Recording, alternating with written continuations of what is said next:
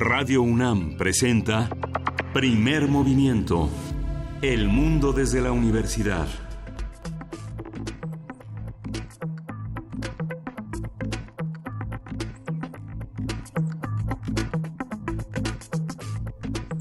Hola, buenos días. Hoy es lunes 18 de noviembre y son las 7.09 de la mañana.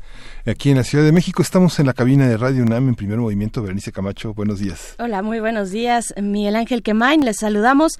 En este día no laborable, las calles de la Ciudad de México aún lucen tranquilas, algunas vialidades desiertas. Esperamos estén disfrutando este merecido descanso. Nosotros estaremos aquí como todos los días acompañándoles. Eh, y pues en este día que todavía alcanza el buen fin, muchas personas aprovechan pues algunas de las ofertas, no todas eh, jugosas. Ustedes cuéntenos si, si aprovecharon algunas, si se dieron alguna vuelta por algún centro comercial, alguna tienda.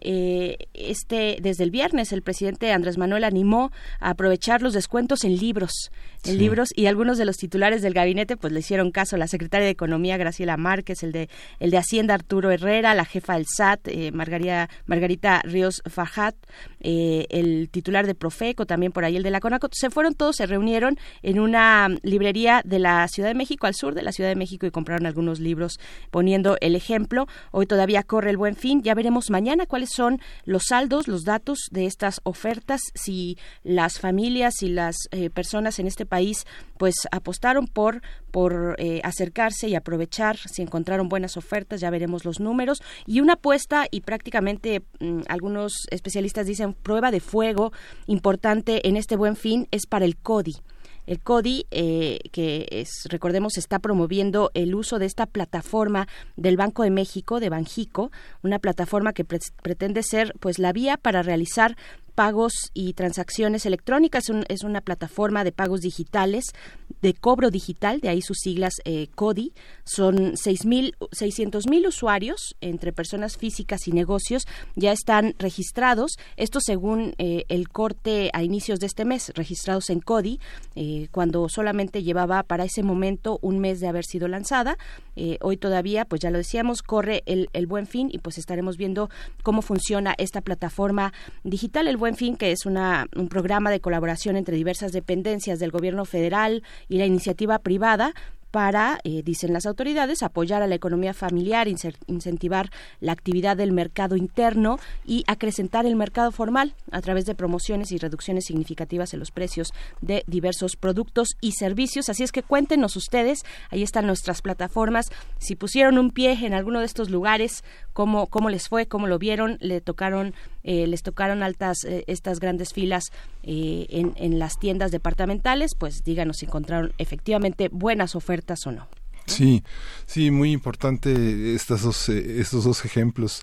El presidente, los franceses decían cuando llegó, cuando llegó eh, eh, Mitterrand decían que bueno eh, Francia siempre había tenido un presidente que lee y es importante no solo tener un presidente que lee sino un gabinete que lee y, y, muchos que escriben no Graciela Márquez es una historiadora notable es una mujer que siempre se ha dedicado a hacer converger esfuerzos a distintos académicos en distintos territorios.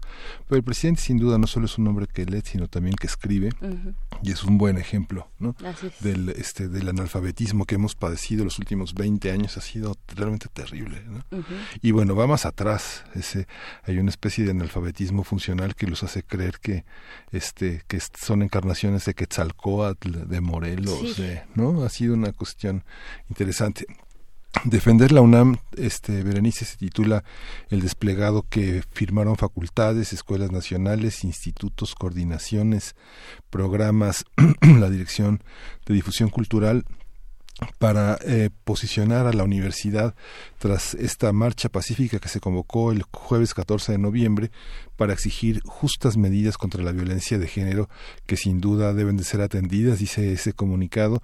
Y bueno, la universidad en ese contexto fue objeto del ataque violento y sistemático por parte de grupos encapuchados que atentaron contra las instalaciones universitarias, destruyeron vidrieras, vulneraron uno de los murales emblemáticos de la Rectoría, que es un patrimonio de la humanidad, saquearon y destrozaron la librería Enrique González Casanova, como lo, como, como lo comentamos el viernes, pero es importante que eh, la universidad se posicione para reconocer que estos grupos son grupos de profesionales, grupos de provocadores que no son eh, portadores de una, de una lucha por la libertad de expresión, sino que evidentemente portan herramientas para destruir, para intimidar y que finalmente son este son esa semilla que induce a la confusión, al descontento y en grandes sectores de la sociedad, lo hablábamos el viernes, a la impunidad. No, no, no celebramos la impunidad, la denunciamos y estamos todos los universitarios en contra de estas acciones que, que este, entorpecen pues el desarrollo de la vida académica y bueno es una solidaridad con el rector Enrique Graue que el viernes se posicionó con desde el jueves en defensa de la Universidad Nacional. Así es, pues también estaremos atentos, atentas a esta convocatoria que también antes de estos hechos que, narrabas eh, y que aquí dimos cuenta, que se, se dio cuenta en todos los medios de comunicación, antes de estos hechos en Rectoría, ya la, la universidad había lanzado un comunicado más a manera de convocatoria, convocando a la comunidad universitaria para sumarse a los esfuerzos que implican pues este cambio de narrativa y poner manos a la obra para, para realizar lo que sea necesario y y erradicar la violencia de género en, en la Universidad Nacional. Así es que, bueno, estaremos también atentos a esa, a esa situación. Eh, les damos la bienvenida así a quienes nos escuchan en la Radio Universidad de Chihuahua. Muy buenos días, debe estar haciendo un poco o un mucho de frío por, por allá. Les mandamos un abrazo afectuoso. Estaremos con ustedes eh, durante la siguiente hora de 7 de 7 a 8 horas de la Ciudad de México, 6 a 7 allá en Chihuahua, a través del 105.3, el 106.9 y el 105.7. Bienvenidos Chihuahua. Y pues bueno, vamos a tener un arranque de medio ambiente como todos los lunes. Sí, vamos a tener eh, cómo, cómo una especie se convierte en plaga. Vamos a conversarlo con Dalia Ayala, y es biólogo de la UNAM y es especialista en educación ambiental. Y también, como todos los lunes, la sección de la música de las Américas en tus oídos a cargo de Teo Hernández, quien es coordinador del catálogo de música de concierto de la Fonoteca Nacional. En esta ocasión nos va a hablar del tercer movimiento del concierto para violín de Gergard Mueng vamos en la nota nacional, vamos a tener a la Comisión Nacional de Derechos Humanos, sus conflictos y perspectivas, con el comentario de Edgar Cortés. Él es defensor de derechos humanos, investigador del Instituto Mexicano de Derechos Humanos y Democracia. Y para nuestra nota internacional nos trasladamos hasta Sri Lanka, que está en un proceso electoral. Vamos a comentarlo con el doctor Javier Oliva, quien es profesor investigador de la Facultad de Ciencias Políticas y Sociales de la UNAM. En la, en la poesía necesaria hoy estará bajo la voz, en la voz de Berenice Camacho. Así es, así es. Y después nuestra mesa del día, la Ciudad de México, la inseguridad y sus protocolos. Ahora que dábamos cuenta eh, la semana pasada de que el martes, el martes entró en marcha este marco regulatorio de las acciones que se realizan en las manifestaciones, un marco regulatorio del uso de la fuerza eh, policial en la Ciudad de México, pues lo vamos a estar comentando con María Idalia Gómez, quien es editora en jefe del periódico Eje Central, y también con David Ramírez de Garay, coordinador del programa de seguridad en México Evalúa. Sí, y vamos a ir con música ya. Vamos con música, pero antes invitarles a que se sumen a nuestras redes sociales. Ahí está ya la invitación eh, para que comenten su fin de semana, eh, aprovecharon o no aprovecharon este buen fin, cuántos libros compraron, eh, cuáles títulos. Vámonos por ahí, vámonos con la lectura y la literatura. Eh, arroba P Movimiento en Twitter, primer movimiento UNAM en Facebook. Y lo primero en la música para iniciar este día, este lunes 18 de noviembre, está a cargo de The Clash. La canción es Training Bane.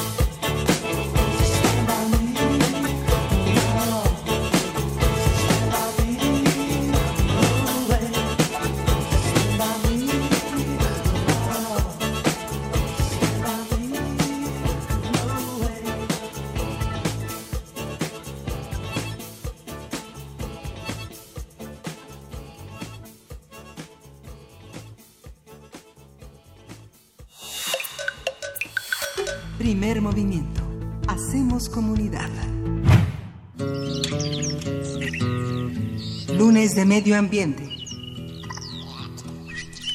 Plaga, plaga, es, plaga es considerado cualquier ser vivo que afecta al otro ser vivo indispensable para el ser humano. Hay plagas que afectan la salud y otras que dañan actividades agrícolas como los cultivos y las cosechas. Por otro lado, hay especies que son introducidas de manera intencional o accidental en un ecosistema y desarrollan un comportamiento invasivo que desplaza a especies nativas y provoca graves daños a los ecosistemas, así como afectaciones a actividades como la agricultura, la silvicultura, la pesca, el turismo, etcétera. Actualmente existe una lista de especies exóticas invasoras para México. Esta fue elaborada por especialistas que fueron coordinados por la Comisión Nacional para el Conocimiento y Uso de la Biodiversidad bajo las siglas de CONABIO. Las fichas incluyen anfibios, aves, bacterias y hongos invertebrados, mamíferos, peces, plantas, reptiles, algas y plantas.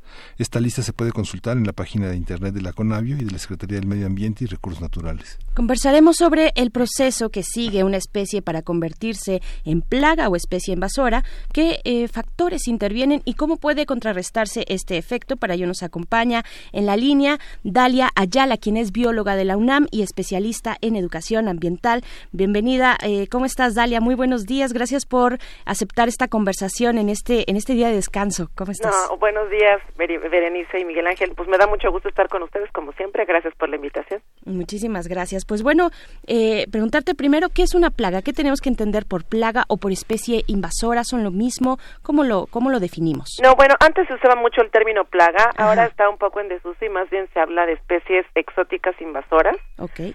Eh, digamos que las especies están naturalmente distribuidas en, en ciertas partes del planeta, pero cuando alguna o muchas de estas especies son movidas de su distribución original a otras partes del planeta, se consideran especies exóticas. Y cuando estas especies exóticas logran establecerse con éxito en un sitio en un sitio nuevo, reproducirse sin control, se conocen como especies exóticas invasoras o especies invasoras. Algunas se consideran plagas, sobre todo en términos agrícolas, ¿no? Mm. Generalmente el término plaga se utiliza para especies que tienen impactos en la agricultura, como algunos pastos y otras cosas, ¿no? Pero cuando estas especies que estaban en que vivían en otro lugar son llevadas a un sitio nuevo, pues no enfrentan depredadores, no enfrentan enfermedades, no tienen parásitos y pueden competir en algunos casos de manera muy eficiente y muy agresiva con especies nativas o propias del lugar y las pueden sobrepasar y causar un montón de impactos. Esta idea de, de, poner en desuso el concepto de plaga pone también en desuso la idea de los buenos y los malos, que es una idea que había tenido siempre eh, una prevalencia desde, no sé, desde la Edad Media hasta nuestros días de pensar que hay animales que son nocivos y no el, no el ambiente en el que se colocan o no la desproporción en la que pueden entrar, ¿no? Exacto, es un poco quitar estas etiquetas de bueno y malo, como dices, y más bien tiene que ver con tratar de entender los procesos ecológicos que están asociados a que una especie tenga un comportamiento invasivo. Hay incluso especies propias de un lugar que bajo ciertas condiciones pueden tomar características de invasivas si eh, transformamos las propias dinámicas y los ciclos del, ecosistema. Entonces, pues no es que haya buenos y malos, es que hay condiciones que favorecen que una especie se convierta en una especie o que tome una un proceso de especie invasora. Ahí ya no sería exótica o sí, cuando es, es parte de su propio ecosistema y pensemos que su depredador natural eh, está siendo atacado ahí sí por alguna condición humana, por ejemplo, por la acción Sí, ahí ya no se considera exótica, es una especie invasora, pero es nativa, o, que o, se dice una especie que empieza a tomar em, un proceso de, planta invasora, o de, digo, de especie invasora. ¿En, en, qué, en qué espacios? Eh, esto, bueno, tú también hacías un poco la distinción entre eh, los espacios rurales, eh, donde se, pues, se dedican a la, a la agricultura, estos espacios donde están trabajados para la agricultura. Ahí sí podríamos pensar en plagas. ¿Cómo, cómo distinguir uno y otro perfil de, de, estas especies? Pues mira, en general más bien hay que hablar de especies invasoras, pero por ejemplo hay un ácaro, que es una especie exótica invasora, que está atacando a las palmeras que producen cocos. Mm. En México está reportado solamente en el sureste, pero es un, es un ácaro muy chiquito que se dispersa, puede moverse de un lugar al otro a través del aire. Entonces, pues los lugares donde se depende del cultivo de cocos están en riesgo porque cuando este ácaro ataca las palmeras, la productividad de las palmeras o la cantidad de cocos que producen se puede reducir hasta el 70%. Entonces, para quienes viven del cultivo o del comercio de cocos, pues eso se vuelve una especie plaga, aunque otra vez el término correcto sería especie invasora, porque está tomando una desproporción en su tamaño poblacional y entonces empieza a tener impactos económicos, sociales y no solamente ecológicos, ¿no? Quizá hablar de una especie plaga tiene más que ver con los impactos económicos y sociales, mm. más que con los impactos ecológicos, pero no hay que dejar de lado la parte ecológica. El tema de organismos, por ejemplo, como las pulgas o las garrapatas, eh, se, se, comparan también a los piojos, son, son, son semejantes cuando, por ejemplo, la pulga y la garrapata normalmente residen en organismos animales. Bueno, por ejemplo, a mí se me puede subir una garrapata de vaca, ¿no? Sin que se considere una especie plaga, más bien es que yo estoy en el lugar incorrecto, en el lugar, en el momento menos oportuno. Las pulgas y los piojos, hay muchos parásitos que son eh, propios de los humanos o exclusivos de los humanos que han estado con nosotros desde que los humanos empezamos a movernos por el planeta. entonces, en realidad, no todos se consideran especies invasoras, son parte de la regulación poblacional de animales y plantas, los parásitos. No, sé si contesto con esto tu pregunta. Sí, los parásitos es distinto que plaga, ¿no? Sí, sí, sí. O sea, los parásitos son un elemento fundamental en los ecosistemas para regular poblaciones. Es uno de los mecanismos más interesantes para que el tamaño poblacional de una cierta especie se mantenga controlado. ¿Cuáles son en este momento, Dalia, eh, las plagas que más preocupan, que más preocupan a las autoridades, a los pobladores, por supuesto a los agricultores? No sé, estoy pensando, por ejemplo, en el impacto que puedan tener sobre, sobre plantíos de café, ¿no? Que, o, algunas eh, especies que están invadiendo grandes extensiones de tierra, incluso de manera transnacional, y que no hay una mm, forma muy certera hasta el momento de detenerlas. ¿Cómo, cómo está esa situación? Pues mira, depende un poco de eh, desde qué, desde qué eh, perspectiva te pongas. Por ejemplo, una de las que nos está preocupando mucho y ha tenido una cobertura mediática muy grande es el sargazo. Que está llegando a las placa, a las playas del sureste mexicano, en Quintana Roo sobre todo, ¿no? Y esto tiene un impacto gravísimo a nivel de turismo, ¿no? La gente ya no quiere esas playas pues porque está llena de esta planta del sargazo que cuando llega a la orilla se empieza a morir, se pudre y huele horrible está haciendo tiene un impacto gravísimo en términos económicos para las comunidades locales que dependen del turismo. Otra que nos preocupa mucho es la abeja africana, que está teniendo, bueno, que ya se dispersó en México desde hace algunos años y, y ha sido un poco imposible. Digo, llega un punto en que es imposible erradicarlas, hay que pensar en medidas más bien de control. Eh, entonces, eh, la abeja africana es otro ejemplo que preocupa mucho. Otro ejemplo pues son los pastos que se introdujeron en México para fomentar la ganadería, pero que en algunas zonas han tomado por completo los espacios y erradicar pastos o quitarlos es muy complicado, muy caro y en muchos casos se han usado sustancias muy tóxicas que dañan al ambiente a largo plazo y a las personas, ¿no? Otra que podríamos mencionar, eh, por ejemplo, es el pez león, que es una especie que se liberó en Florida porque es una especie muy llamativa del mar, con colores rojos muy bonitos y una, y una serie de espinas. Bueno, esto se usaba mucho en los acuarios, se les escapó en Florida, llegó en México a principios de los 2000 y bueno, ha tenido impactos en los arrecifes del sureste mexicano, ¿no? Y hay todo un, proceso, un proceso y un, proyecto de, de manejo.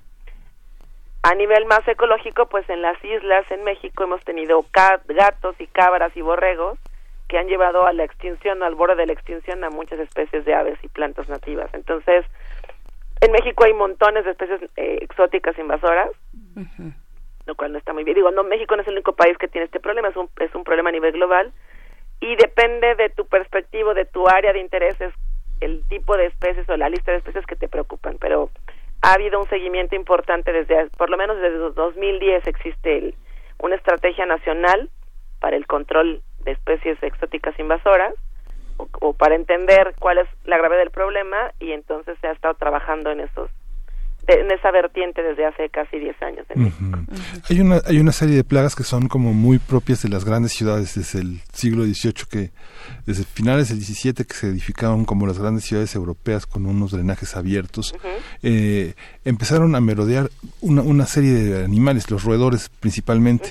Se cerró el drenaje y ya proliferaron definitivamente como si la ciudad fuera su vientre de alguna manera no las ratas y son y las hormigas no que son así como asiduos eh, son silenciosos son son eh, casi invisibles en el en el día de las actividades económicas esto se considera una plaga sí, ¿sí?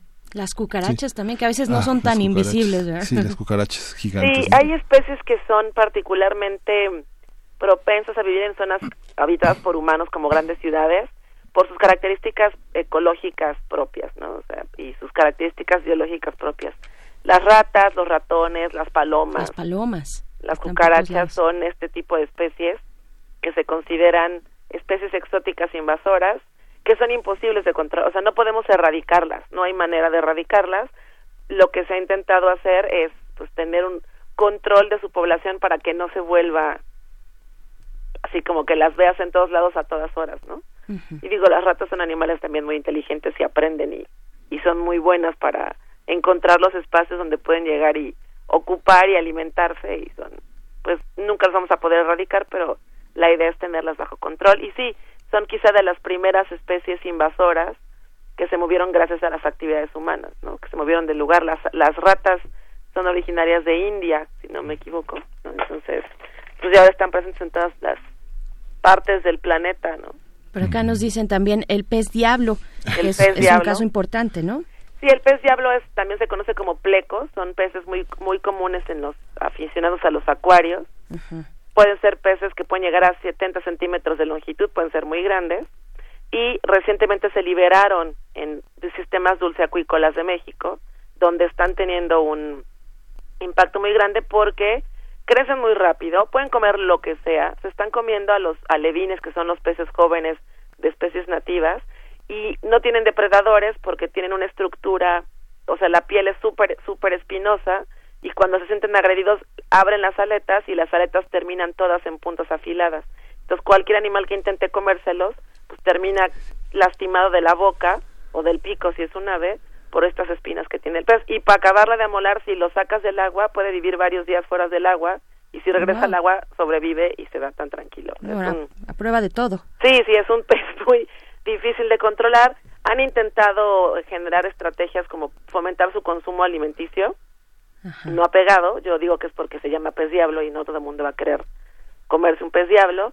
Pero también están evaluando hacer secarlo, hacerlo harina y ponerlo como parte de alimento para animales. Pero esto es algo que está en desarrollo. Ahorita, pues sí está una preocupación importante por los sistemas de agua dulce del país, por la invasión de este tipo de peces. ¿no? Y, esto, Dalia Ayala, esto es tan sencillo, cuando hablamos de, del pez diablo o el pez león, esto es tan sencillo como eh, si un aficionado a los acuarios, tal vez eh, en un acuario casero, suelta, libera a una especie de este tipo en algún, en algún río, en algún lugar donde pueda correr y, e irse hacia otros, hacia otros espacios. No, no, pienso tanto en el mar, sino más bien en ríos. ¿Esto se da de esta manera? Eh, sí, no es una única liberación, no es que se escape un pez, se tiene que un cierto cierto número de animales o de plantas y encontrar las condiciones ecológicas adecuadas. Vamos, no todas las especies exóticas que llegan a un lugar son capaces de establecerse y reproducirse sin control. Muchas se mueren.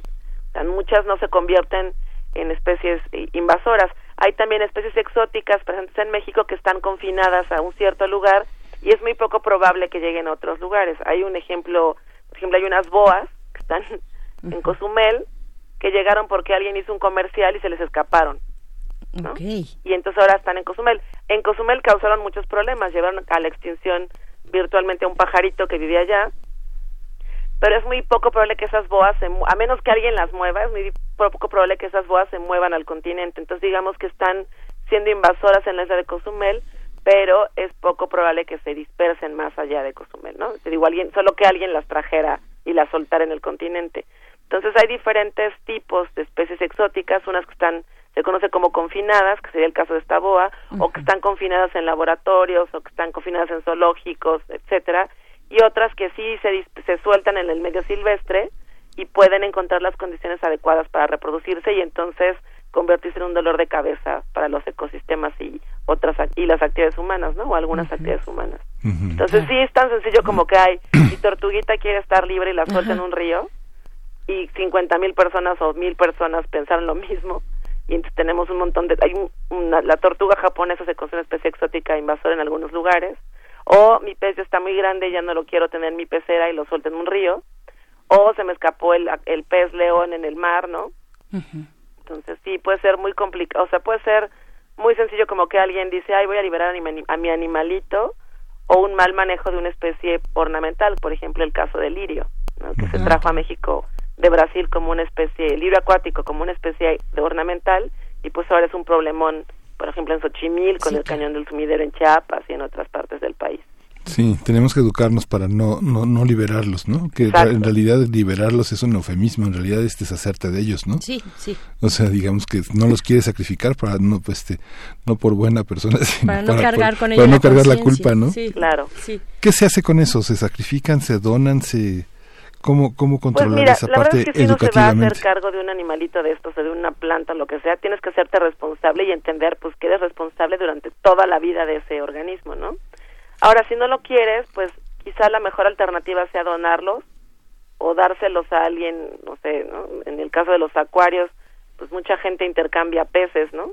Digo, los peces diablo no tanto porque no son los peces para muchos los más bonitos del planeta, me parece un pez muy interesante, o pues si de plano es imposible mantenerlos, pues lo correcto, lo más sensato ecológicamente sería un sacrificio humanitario. Claro, eh, al inicio, al inicio en la, introducción hablábamos, mencionábamos nada más eh, de paso eh, también a bacterias, hongos y está el caso de los virus, la, viruela de los españoles, por ejemplo, nos dicen por acá, o, u otras especies un poquito más grandes, las moscas de la fruta que se esterilizan. ¿Qué, ¿Qué, decir de esto? Primero de los virus. Ah, bueno, los virus son incontrolables. En realidad no hay manera que podamos frenar la dispersión de los virus. Un ejemplo muy muy importante es considerar que la gente nos movemos en avión y entonces las barreras que naturalmente existían para frenar la dispersión o el movimiento de especies de un lugar a otro, pues se ya no existen, ¿no? O sea, hay muchos casos, por ejemplo, eh, de dengue, ¿no? En el país se considera que está que es nativo, que ocurre naturalmente o ya en muchas zonas del país y se, se reportan casos ex, exóticos en México, en la Ciudad de México, ¿no? Y entonces dicen, ah, es que la persona estaba en Veracruz o estaba en Chiapas y viajó a México ya infectada. Entonces trajimos el virus, pues porque nos fuimos un avión y ya veníamos infectados. Bueno, en el, en el caso en el caso del dengue, por ejemplo, el Zika, etcétera, ¿no? Sí. Lo que podría ocurrir es que si llegamos muchas personas infectadas de dengue a México y nos pican mosquitos, pues esos mosquitos se vuelven portadores del virus y es más fácil que lo transmitan, ¿no? ¿Cuáles de, ¿Cuáles de los casos son más urgentes relacionados sobre todo ahora que hablas del dengue o del Zika con el cambio climático? El cambio climático está favoreciendo la dispersión de un montón de, especies en peligro, digo, de especies exóticas y especies que incluso pueden ser peligrosas. No solamente el virus del dengue, el Zika, etcétera, que empiezan entre el cambio climático que encuentran mejores lugares y pues el movimiento de personas, y quizá en el futuro con los desplazados ambientales asociados al cambio climático, pues esto se va a incrementar. Otro ejemplo es una bacteria que está acabando con las, o que es parte del problema de la desaparición de abejas. Está una bacteria asociada al cambio climático, lo que está colapsando las, las, los enjambres de abejas. Y también ocurrió lo mismo con los anfibios. Hay un hongo que es exótico, que está acabando con las poblaciones de anfibios en el, en el planeta y en parte está sucediendo por el cambio climático que permite que el hongo vive en lugares donde antes no, no era posible que sobreviviera, pero al incrementarse la temperatura, pues los hongos pueden sobrevivir y convertirse en especies invasoras y causar daños a la salud de las especies nativas. Esa consecuencia de los anfibios y las abejas es grave en, términos de los ecosistemas. ¿Cuáles son las consecuencias de un mundo sin abejas y sin anfibios? Eh? Bueno, sin abejas, más o menos el 80% de lo que comemos está polinizado por abejas y otros polinizadores, insectos, aves, murciélagos. Entonces, perder a las abejas implica pues, perder un montón de alimentos de los que dependemos o invertir cantidades estratosféricas de dólares para lograr la polinización.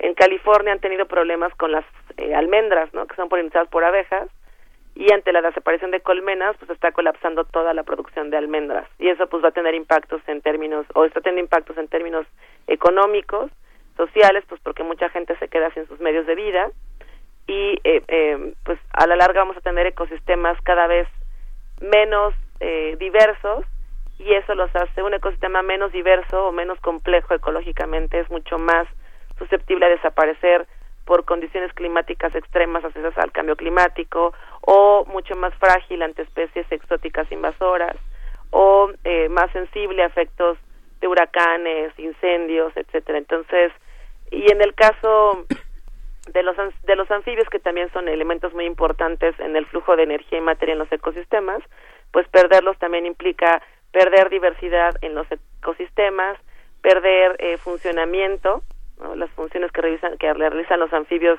como control de algunos insectos, como control de especies de, de peces, etcétera, pues se pierde y entonces transformas todas las dinámicas de los ecosistemas y eso puede llevarlos a su extinción y su extinción puede tener impactos negativos o va a tener impactos negativos en las poblaciones humanas. claro, Dalia, también nos dicen por acá, nos recuerdan de las palomas, bueno, ahorita Miguel Ángel lo decía, pero de esta, eh, de, que se dice que, que, que, deterioran los edificios, los edificios históricos, ¿no? Eh, pero, pero estamos ahí alimentándoles, estamos también en el caso de las ardillas, ¿no? En, en los viveros que llegan y lo asaltan a uno en despoblado, las ardillas, las grandes colonias de ardillas, y seguimos alimentándoles, ¿no? No solo en, en los viveros, en algunos eh, parques llegamos con los cacahuates, llegamos con el pan, a veces incluso azucarado, ¿no? como comida muy azucarada. Eh, ¿qué, tenemos que hacer nosotros, digamos, eh, cualquier persona para, pues, tratar de controlar esta esta situación en nuestro entorno, ¿no? En este caso el urbano, acá en la Ciudad de México. Pues bien, ese es un tema bien complejo, yo lo veo, porque las palomas son como ratas voladoras, pueden transmitir 60 enfermedades, ¿no? Tienen parásitos de muchos tipos igual que las ardillas, las ardillas, las ardillas estas rojas de cola que uno ve en todos lados son especies introducidas, son especies exóticas, invasoras, y yo creo que la gente las alimenta porque es el contacto que tienen con la naturaleza. Y es parte del bienestar humano sentirte en contacto con otros seres vivos y tener acceso a las palomas o a las ardillas se ha vuelto muy fácil y para muchas personas realmente eso es lo que les permite tener contacto con otros elementos de la naturaleza. Entonces, creo que lo que hay que hacer es, claro, hay que educar y decir, no alimentes palomas, no alimentes ardillas, no alimentes nada que no sea eh, que tú conozcas o que hayas creado desde chiquito, etcétera, porque lo mismo ocurre con los perros o los gatos. Los gatos, ¿qué tal? Están dominando al mundo. Exacto. y hay que hacer un proceso también de encontrar otros espacios y de construir otros espacios donde las personas puedan satisfacer su necesidad de estar en contacto con la naturaleza sin que eso se vuelva parte del problema de mantener eh, especies exóticas invasoras, ¿no? Entonces sí, a mí me me me, me sorprendí no, pero sí pienso en lo, no es lo mejor que la gente alimente palomas y ardillas. Y he visto muchas personas en muchas partes de las zonas de esta ciudad en donde sacan las mejores nueces y las mejores frutas para que las ardillitas tengan que comer o llevan su maicito y su pancito para que sus hijitos alimenten a las palomas y yo sé que están contribuyendo a un problema de especies invasoras, ¿no? Eh, y pero también entiendo su necesidad de vincularse. Entonces creo que es un problema complejo que implica generar otros espacios para que la gente se acerque a elementos de la naturaleza propios del lugar en el que viven. ¿no? en México explicar sobre cacomixles, tlacuaches, un montón de aves que viven en la Ciudad México, peces, anfibios que hay en esta zona. Y por otro lado, pues establecer estrategias y programas para desincentivar la alimentación de especies invasoras. Y en Europa no han podido porque quien los alimenta son los turistas, ¿no? Es así como por más que educada que esté la población local, nativa, este, los turistas son eh, realmente la, una de las grandes plagas, ¿no? Claro, y finalmente las palomas, donde haya comida, o sea, si tú vas a una escuela, eh, nosotros nos han pedido incluso trabajar en controlar poblaciones de palomas en escuelas, lo primero que les decimos es, no quieres palomas, ten el patio muy limpio, porque las palomas no se van a quedar si hay comida, si no hay comida, pero si hay la menor posibilidad de que haya comida tirada en el patio, porque se te cayó lo de la torta o lo que sea, las palomas van a estar ahí. Entonces, es, es mucho, es, es muy complicado lograrla controlar ese tipo de poblaciones de animales, ¿no? Entonces, quizá lo que les decía, no hay manera de erradicarlas, hay que buscar estrategias para mantener su número bajo control o que cause los menos daños posibles. En el caso de las palomas, pues muchos edificios optan por poner una serie de mallas, que se llaman justamente mallas antipalomas, para evitar que tengan sitios para anidar o para dormir o para percharse, porque en efecto eh, cuando defecan, pues ese, ese, esas heces pues son altamente ácidas y pueden ir dañando edificios y además pueden provocar daños a la salud humana si uno está respirando eso constantemente. Así es bien, pues Dalia Ayala, eh, especialista en educación ambiental, te agradecemos mucho y pues también a defender a las especies, el entorno de las especies nativas aquí en la ciudad, como ya lo comentabas. Eh, pues muchísimas gracias, muy muy buen día, te dejamos continuar con tu descanso. Muchísimas gracias y les mando un abrazo a los dos. Gracias, Dalia. Cuídense. Nos vamos a ir con música esto que está por acá. Vamos a escuchar, vamos a escuchar de los estanques clamando al error.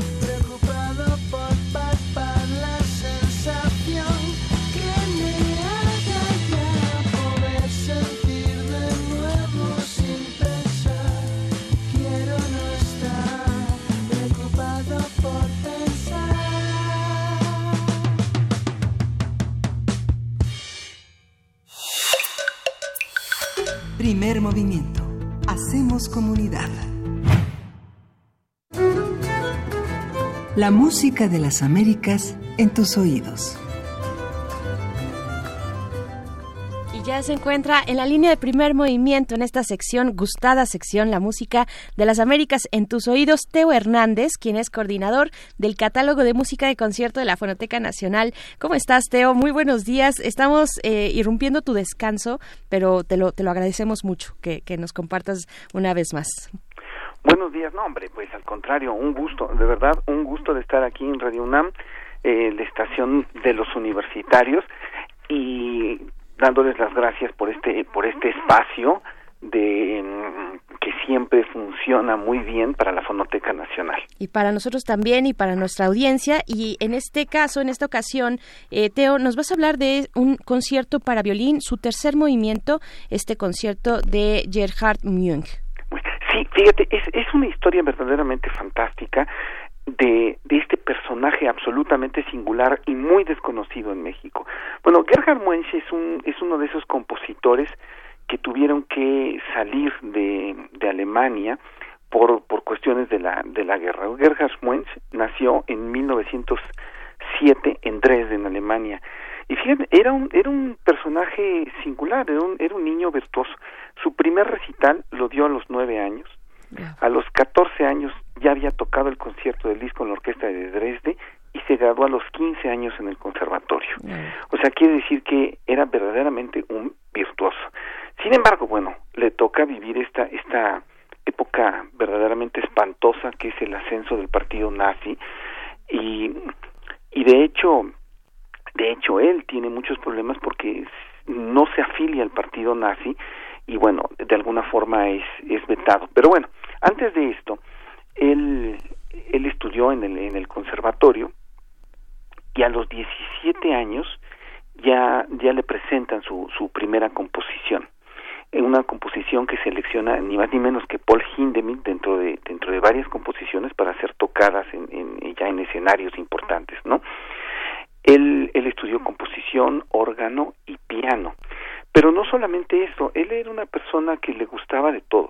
Sabía latín, sabía griego, sabía religiones comparadas, había estudiado filosofía, literatura, era poeta y era ensayista. Eh, él se casó con una poetisa norteamericana que se llamaba Vera y eran se casó en Nápoles y, y, trató de hacer una carrera eh, en Europa, pero por esta negativa de afiliarse al partido nazi tuvo una, una serie una serie de problemas eh, para sobrevivir ahí. Pero bueno, de todas maneras él se quedó él se quedó ahí hasta que bueno llegó la guerra y, y, y Dresde fue prácticamente borrada del mapa por por las por las bombas. Le toca este bombardeo y entonces es cuando cuando sale de, de, de, Alemania y tiene que ir a vivir a Estados Unidos. En Estados Unidos llega a California y es amigo de, de todas las personas, de todas este, de esta, esta gran cantidad de intelectuales que de alguna forma se habían se habían refugiado ahí. Eh, él, él vive, eh, eh, por ejemplo, está Ezra Pound, Henry Miller, Adolf Huxley, está Theodor Adorno, pero de todas maneras el ambiente no es no es suficientemente propicio para él. De hecho, tiene que, que trabajar como peón de carreteras para poder sobrevivir. Eh, lo cual, bueno, pues no es para una persona de esta talla intelectual y con tanto que dar, no, pues no, no es muy, no es muy bonito. Entonces él se va, se viene a México. Pero es una personalidad mucho, muy curiosa la de, la de Gerhard Muench. Él lo que hace es recluirse en un pueblito que es Tacámbaro, Michoacán, justamente de donde es Lázaro Cárdenas. Aún a la fecha, hace, hace unos cuantos años visité Tacámbaro, pues con esta curiosidad de ver que cómo, cómo, es cómo es un pueblo que, que tuvo de atractivo para, para, una personalidad tan importante como Gerhard Muench, que, que vino a vivir a México en 1954 y sigue siendo un pueblo, un pueblo hermosísimo como muchos de los pueblos michoacanos, pero a final de cuentas un pueblo y ahí empieza a desarrollar su labor su labor cultural en México. Su labor cultural no solamente consiste en hacer composiciones, sino en dar conciertos. Él era un gran pianista, como como ya lo había como ya lo había mencionado, y entonces empieza a difundir la música contemporánea en México. Pero imaginemos un pianista de esta talla comparado con Walter Giese, King, eh, bueno, conocido de, de toda esta playa de importantísima de los de los de la compositores y músicos alemanes de la de esta etapa de 1940 1950 que se dedica a dar conciertos en pueblitos a, lo largo de todo México. Por supuesto que él llega a, a la ciudad eh, y hace programas de radio, incluso tiene alguna grabación de, algún disco. Era un extraordinario chopiniano, tocaba muy bien Chopin y tocaba muy bien Scriabin. Eh, los que llegaron a verlo en vivo, lamentablemente a mí no me tocó, decían que era verdaderamente portentosa su capacidad de comunicarse con el público. Eh, nosotros solo lo vamos a conocer por grabaciones, algunas grabaciones lamentablemente no muy buenas la mayor la mayor parte de ellas. Eh, pero bueno, me gustaría que escucháramos este tercer movimiento del concierto para violín de Gerhard Munch, que eh, es un concierto muy muy moderno, pero sin embargo es un concierto que, por lo menos a mi parecer, es es accesible porque es un concierto que, que es muy clara, muy claro su lenguaje. Entonces es un concierto muy hermoso. Yo quería, yo quería nomás eh, hacer una nota porque este pues eh, quienes hicieron periodismo cultural en los 80 recordarán que bueno, Raúl Cosío en el suplemento del siempre Juan Vicente Melo sí se refirieron muchísimo a él, ¿no? Este hay un hombre que este, pues, tiene muchos años que no que no figura, Tarcisio Medina Reséndiz, que él fue un alumno de él y que eh, tiene una, una, editorial que tú debes de conocer, Ediciones Coral Morelia. Sí, por supuesto. Ahí editó 100 de las obras de, de Munch, ¿no? De este, de este gran compositor. Y se lanzaron a entrevistarlo a Tacámbaro, su isla del paraíso, decía él, ¿no? Roberto García Bonilla, tú lo conoces muy bien a Roberto, ¿no? Sí. Y Pablo Espinosa, digo, son, digamos, de los periodistas culturales que más, más espacio le dedicaron. Murió en 88, ¿no? Él murió, Sí. murió justamente en Y- es- en Es diciembre. muy, es, es muy, eso que mencionas es muy importante. Tarcisio, Tarcisio de hecho Tarcisio este, Medina eh, en Morelia, eh, fui a verlo Sí. y a preguntarle, y una persona generosísima, él Sí. nos dio todo lo que había editado, lo dio absolutamente gratis. 100 Nos dijo, partituras. esta fundación es una fundación para difundir la obra de mi querido Gerardo, porque le dije Sí. Gerardo, de mi querido Gerardo, y regaló, y nos, y nos regaló las, las cosas, nos regaló los discos, Sí. y nos regaló los ensayos. Y él los ensayos ayudaba. son de una profundidad y una claridad extraordinaria, Sí. ¿no? Y los poemas es, un, es una poesía compleja, eh, sumamente elaborada, bueno, que podemos esperar de una persona de esta talla intelectual, eh, vaya, pero pero de una de una gran belleza, ¿no? También. Sí. La- la- los libros, el libro de poesía, sí, son, son tres libros que tiene. Laberintos, creo que se llama, ¿no? Laberintos, Laberintos es el de poesía.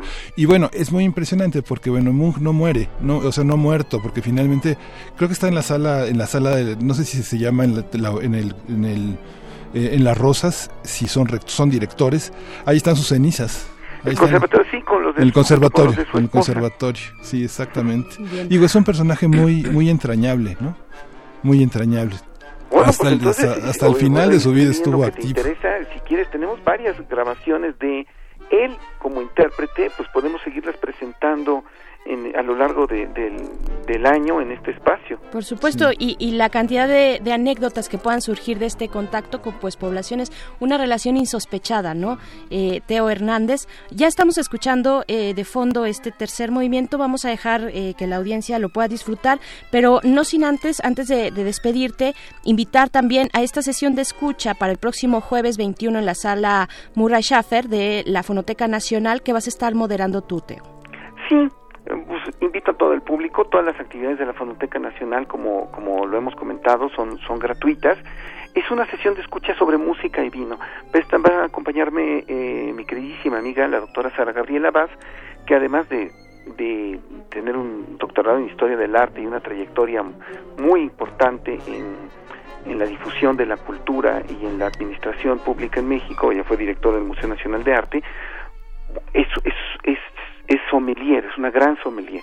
Y este, esta, esta, digamos, esta pasión que nos une por el, por el vino y por, y por la cultura, nos hizo pensar en una sesión de escucha que relacionara eh, vino, eh, eh, pintura y música. Entonces, Perfecto. están todos invitados, es este jueves a las jueves 21 a las 7 de la noche en la Fonoteca Nacional, que es Francisco Sosa 383. Perfecto, Teo, pues te agradecemos mucho, te esperamos el próximo lunes aquí en Primer Movimiento y te mandamos un abrazo. Igualmente, muchísimas gracias, hasta luego. Hasta Hasta luego. luego. Nos quedamos con esta escucha y despedimos así también a la Radio Universidad en Chihuahua. Muy buenos días. Nosotros seguimos aquí en el 96.1 de FM en Radio UNAM. Vamos al corte y volvemos.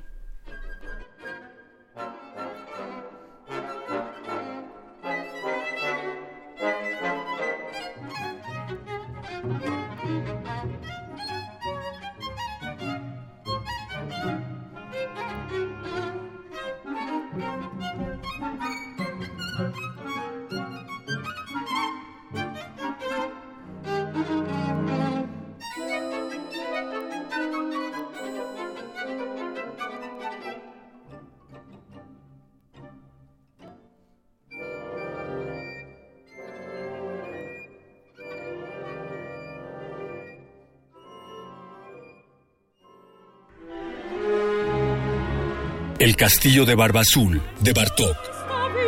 La hija de Rapacini, de Catán. Dido y Eneas, de Purcell. El cimarrón de Gense y Romeo y Julieta de Berlioz. Ahora podrás ver por el canal de los universitarios estas cinco espectaculares producciones de la UNAM. No te pierdas la temporada de estrenos de ópera todos los viernes de noviembre a las 15.30 horas por la señal de TV UNAM. Síguenos también por tv.unam.mx y por nuestras redes sociales. La Ciudad de México tiene una nueva ley de participación ciudadana. Conviértela en tu herramienta de decisión. Más recursos para el presupuesto participativo. Opinión sobre las determinaciones de la jefatura de gobierno y de tu alcaldía. Decisión sobre la permanencia en el cargo de personas electas. Más información en www.ism.mx. Son tus derechos. Ejércelos con tu opinión y voto. Con participación todo funciona. Instituto Electoral Ciudad de México. Sí, a veces sientes que no hay salida. Que nadie te oye. Ni te ve, ni le importa si estás triste o enojado. O a lo mejor no quieres decir nada. Porque no sabes qué te está pasando. Pero siempre hay opciones. Si necesitas ayuda, búscanos. Arroba línea de guion bajo la vida en Twitter o la línea de la vida en Messenger de Facebook. Aquí te, te escuchamos cualquier día a cualquier hora. Juntos por la paz. Estrategia Nacional para la Prevención de las Adicciones. Gobierno de México.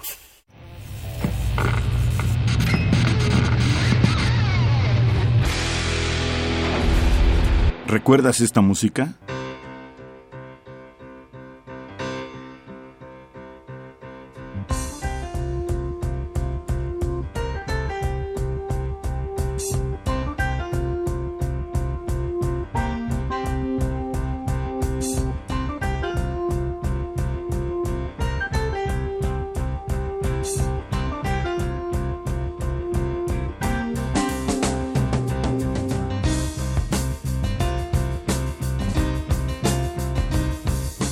Breakthrough, Atomic Rooster, 1971. Recuerda y revive con nosotros cuando el rock dominaba el mundo.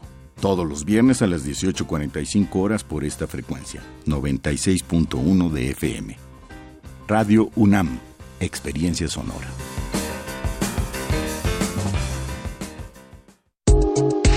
La psicología observa al ser humano, sus escenarios y comprende su diversidad. Adentrémonos en ella. Juntos hagamos conciencia, psicología y sociedad. Cuarta temporada. Un programa de análisis y reflexión con Berenice Camacho y los doctores Mariana Gutiérrez Lara, Jorge Álvarez Martínez y Laura Ramos Langurén.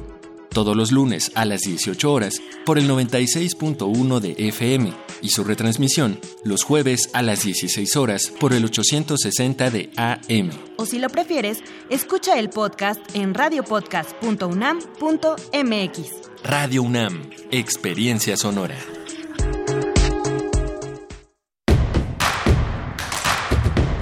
Queremos escucharte. Llámanos al 55 36 43 39 y al 55 36 89 89. Primer movimiento. Hacemos comunidad. Muy buenos días, estamos de vuelta en primer movimiento en este que es un día de descanso, lunes 19 de noviembre del año 2019. Estamos aquí acompañando su descanso, eh, esperamos que así sea. Miguel Ángel Quemain, ¿cómo estás? Buenos días. Hola, Bernice Camacho, buenos días, buenos días a todos. hay que aprovechar esta ciudad, está felizmente desierta y con, con, muchas posibilidades como de aprovechar una mañana donde se puede estacionar casi en cualquier parte y estos días de asueto y de bueno el último día del, del de, de, este día de ofertas que llaman el el buen fin no buen este fin. pues vale la pena este no no todo es hay cosas muy interesantes. Hay, hay un estudio que en conjunto con la Cámara de Comercio, distintos organismos empresariales, colocan a los zapatos y a la ropa como uno de los objetos que efectivamente tienen ofertas. Y bueno, ya vimos, comentaba Berenice Camacho al inicio del programa, que los libros están en esa, en esa cuestión, excepto los que son, los que forman parte de la ley del libro y que tienen 18 meses si son novedades de vigencia, sin descuentos. Así es, y es que recordábamos cómo eh, hacia el, el, fin de la semana anterior, por ahí del viernes, el, presidente Andrés Manuel pues hacía este llamado a aprovechar los descuentos precisamente en los libros y decíamos, dábamos cuenta de algunos titulares de, de Hacienda, de Economía, por ejemplo, de la eh, Profeco, en Concanaco también, se fueron a, se dieron su vuelta a una librería en el sur de la Ciudad de México. Y pues por acá nos dice ya Rocío Arteaga, te mandamos un abrazo. Rocío dice, eh, no fui a comprar libros, pero sí visité una librería. David García también, buenos días. No se me ocurrió que podía comprar libros en este fin de semana de compras. Le gustó iniciar eh, en esta emisión con The Clash. Rosario Martínez nos dice, les comento que antes veía los caracoles en mi jardín y decía qué bonitos y de repente se volvieron una plaga. Ahora les decimos especies invasoras. y se comían mis plantas. Pues bueno, es que estuvimos, eh, para quienes apenas sintonizan, estuvimos conversando eh, en el arranque de esta emisión precisamente sobre las plagas, las plagas invasoras, eh, las plagas exóticas invasoras con Dalia Ayala, bióloga de la UNAM, y pues bueno, muchos comentarios al respecto, mucho que hacer también por parte, por nuestra parte. hablábamos de estas especies en las ciudades, en espacios urbanos como las ratas, como las eh, las eh, ardillas, ¿no? Las eh, palomas también. Por ejemplo, ahí nos decía Mayra Elizondo, nos recordaba pues esta situación de que cuando las palomas defecan, pues sus heces están destruyendo alguna parte, son muy ácidas y están destruyendo algunas partes de, de algunos monumentos históricos y se, se toman medidas al respecto, pero finalmente pues son especies que, que, pues que llegan y que es muy difícil erradicar, ¿no? Y, y, mover a otros espacios. Sí, sí, justamente. Tuvimos una, una visión también muy interesante con Guillermo Teo Hernández que va a presentar ya está en redes sociales las actividades que tendrá esta semana en la fonoteca. Justamente eh, vino y música son las visiones que tendrá. Y comentábamos de la vida y la obra de Gerhard Muench. Roberto García Bonilla escribió un trabajo muy interesante, son voces sonoras las que él reunió en entrevistas muy amplias, ¿no? Esta correspondencia entre eh, Mario Lavista y Gerhard Munch eh, es una es una de las es uno de los deleites interesantes en la historia musical, las visiones sonoras de Roberto García Bonilla que son entrevistas con compositores y solistas y ejecutantes, bueno, vale muchísimo la pena recuperar ese libro de un enorme trabajo de reunir a la música mexicana que está justamente cruzada por mucha de la labor de Gerhard Munch. Así es, y hablando de la Fonoteca Nacional, les recordamos que, bueno, en primer movimiento vamos a retomar esto que habíamos hecho algún, hace algunos meses, algunas semanas, la, eh, la transmisión de la revista, de los capítulos de la revista Frecuencia 20, una revista sonora de la Fonoteca Nacional que tiene ahí sus capítulos y que estaremos eh, semana con semana compartiendo alguno de ellos. El día de hoy, pues más adelante estaremos escuchando algo al respecto. Le mandamos por último también, eh, antes de ir con nuestra nota nacional, bueno, por supuesto, la bienvenida a la radio Nicolaita. Estaremos con ustedes de 8 a 9 de la mañana a través del 104.3 allá en Morelia, en la Universidad Michoacana de San Nicolás de Hidalgo, que también están eh, pues tomando este descanso. Esperamos que sea reparador, muy, muy merecido. Y pues bueno, el, el último saludo de este momento es para Mirko Zun que dice vamos a correr mientras escuchamos el programa Primer Movimiento. Pues bueno, eh, gracias Mirko, te mandamos un saludo y échale ganas. Si vas a correr a los viveros, aguas con las ardillas. No hay que darles de comer, no hay que ceder ante, ante sus presiones que llegan y, asaltan casi en pandilla a, quienes visitan los viveros. ¿no? Sí. Pues bueno, vamos, vamos ahora sí con nuestra nota nacional. Después, eh, bueno, vamos a estar platicando en la nota nacional acerca de la CNDH, esta nueva perspectiva, panorama que se abre con la reciente, con el reciente nombramiento de Rosario Piedra. Después en nuestra nota internacional conversaremos acerca de las elecciones en Sri Lanka con el doctor Javier Oliva, profesor de la UNAM en la Facultad de Ciencias Políticas y Sociales. Entonces vamos, vamos con nuestra nota nacional. Primer movimiento. Hacemos comunidad. Nota nacional. Cinco integrantes del Consejo Consultivo de la Comisión Nacional de Derechos Humanos presentaron su renuncia en protesta por la designación de Rosario Piedra Ibarra como titular de ese organismo. Se trata de Alberto Manuel Atié Gallo, Mariclera Costa Urquidi, María Ampudia González, Angélica Cuellar y María Olga Noriega Sáenz, quienes cuestionaron el proceso de elección, las irregularidades presentadas y la falta de apego a la legalidad, ya que consideraron que, la que le resta legitimidad a la nueva titular de la CNDH. También consideraron que el nombramiento de Piedra Ibarra rompe la autonomía de la institución y prevén un sometimiento del organismo a quienes detentan el poder político. En su conferencia de prensa matutina, el presidente Andrés Manuel López Obrador minimizó la renuncia de los cinco consejeros de la CNDH y dijo que ese organismo fue creado para simular que se protegían los derechos humanos. Así es, por su parte, la nueva titular de la CNDH informó el pasado jueves que solicitó la licencia como militante de Morena y aseguró que la, que la mayor garantía de autonomía la acredita su trabajo y su trayectoria. A partir de las tensiones en torno a la nueva dirección de la CNDH, vamos a hablar sobre lo que significa este organismo qué se espera de él y cómo interpretar las críticas y las renuncias. Está con nosotros en la línea Edgar Cortés, él es defensor de derechos humanos, licenciado en Derecho, Filosofía y Ciencias Sociales, es investigador del Instituto Mexicano de Derechos Humanos y Democracia. Buenos días, Edgar Cortés, bienvenido, muchas gracias por estar con nosotros. Buenos días, Miguel Ángel, buenos días, Berenice, y buenos días también a quienes nos escuchan. Sí, ¿le falta legitimidad a Rosario Piedra Ibarra? Pues mira, yo creo que el proceso como lo comentamos la semana pasada, fue un proceso muy deficiente, con muchas fallas, donde los criterios de, evaluación de la idoneidad de los candidatos y candidatas, aunque se habían asumido, no se aplicaron, y donde a fin de cuentas, pues parece, al menos por lo que conocemos, la, la el nombramiento eh, finalmente está más construido sobre la negociación política entre partidos que el resultado de la evaluación. Entonces creo que esto pues sí resta legitimidad a, la actual presidenta de la CNDH porque pues tal cual eh, eh, el proceso fue muy deficiente.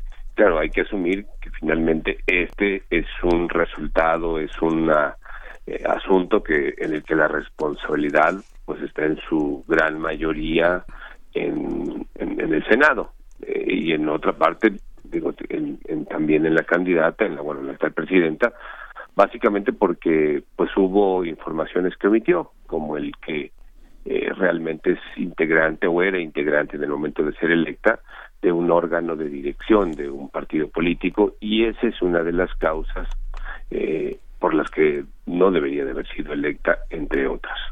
Se dejó, bueno, buenos días, eh, Edgar Cortés. gracias, gracias por aceptar eh, de nuevo esta conversación, por reanudar lo que ya veníamos comentando la semana pasada contigo, porque hay mucho que seguir señalando y pensando con esta renuncia de, de, de una parte, de una buena parte del Consejo Consultivo de la Comisión Nacional de los Derechos Humanos. ¿Se dejó pasar una oportunidad, una importante oportunidad por parte del Senado? Yo creo que sí, yo creo que el Senado en este sentido tiene una enorme falla, o sea, eh, como ya decíamos, las distintas deficiencias y luego, pues la escena, yo diría, memorable para mal de la toma de protesta de Rosario en medio de, pues casi de una batalla campal allí, de jaloneos, gritos, eh, donde incluso vimos cómo un senador le levanta la mano a, a, a Rosario Piedra, pues la verdad es que es la muestra, yo diría, no de alguien que llega con el acuerdo de todo el mundo y se le reconoce como la persona que va a dirigir la institución en razón de, de la tarea que tiene, que es la defensa de los derechos humanos de todos los ciudadanos y ciudadanas, sino alguien finalmente que termina impuesta, yo diría, por una parte de los senadores en contra de la opinión pues de muchos ciudadanos eh, eh, eh, y pues que tiene como consecuencia todas estas fallas, pues entre otras, pues la renuncia de estos cinco consejeras y consejero de la, de la del Consejo de la CNDH. claro, y, y, con estas con estas noticias, con estas renuncias de cinco personas integrantes del Consejo Consultivo, eh, ¿En qué momento se encuentra la CNDH ya con este nombramiento? ¿Cuáles son los retos que podemos empezar a ver ya de inmediato para este organismo?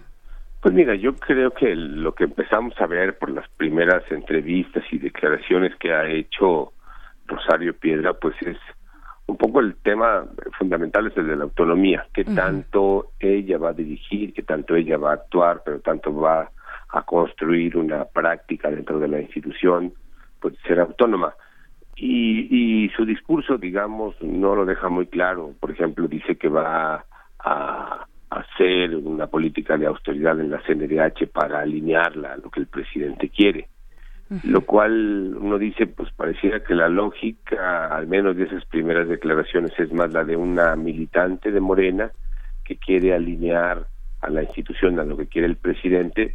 Y dice uno, ese es un signo al menos de preocupación, porque estamos hablando de una institución autónoma, una institución que tiene una diferencia con respecto de su integración eh, en la administración pública porque no es un órgano de gobierno, es un órgano de Estado, pero su tarea es vigilar, digamos, a todas las autoridades, pero en primer lugar a todas las autoridades federales, y eso incluye, pues, todo el Ejecutivo, y creo que en ese sentido, discursos como este de vamos a alinear a la CNDH a lo que quiere el presidente, pues eh, toca lo que se ha venido discutiendo. Realmente ella, su prioridad, su objetivo va a ser eh, fortalecer la autonomía de la CNDH o más bien ponerla más en alinearla a lo que el presidente quiere y pretende. Ese creo que es el punto y bueno, ese creo que es el primer gran reto y al que habrá que estarle dando o debemos ya estarle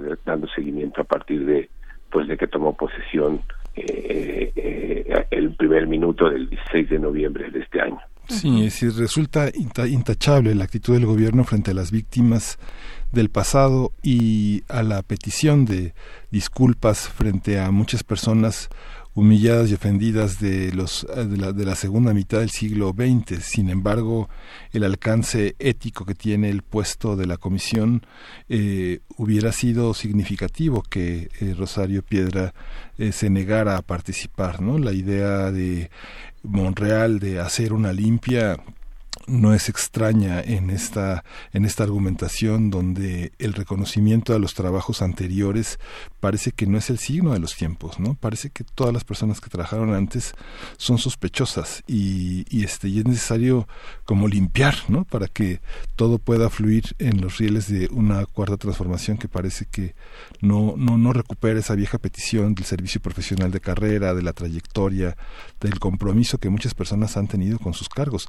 Estos consejeros son eh, no tienen sueldo y son personas de alguna manera intachables. son, digo, está Angélica Coyer, estuvo candidata a la rectoría, son personas este de, probada de probada honestidad y de probada participación en causas muy importantes en las últimas décadas no no en los últimos años sino décadas no sí claro Marie Claire Acosta Alberto Atié que bueno tuvimos este episodio muy, muy eh, lamentable, diría yo, eh, desde la conferencia matutina de Andrés Manuel López Obrador, ¿no? Y es que no venimos del mejor lugar tratándose de la actuación de la CNDH, ¿no? No, no, no llega en un momento de plenitud en cuanto a su legitimidad, ¿no? Tiene un reto institucional importante, Edgar Cortés.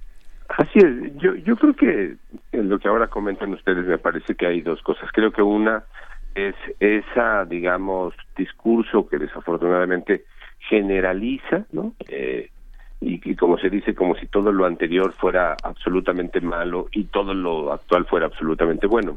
Y ninguna de las dos afirmaciones son ciertas, ¿no?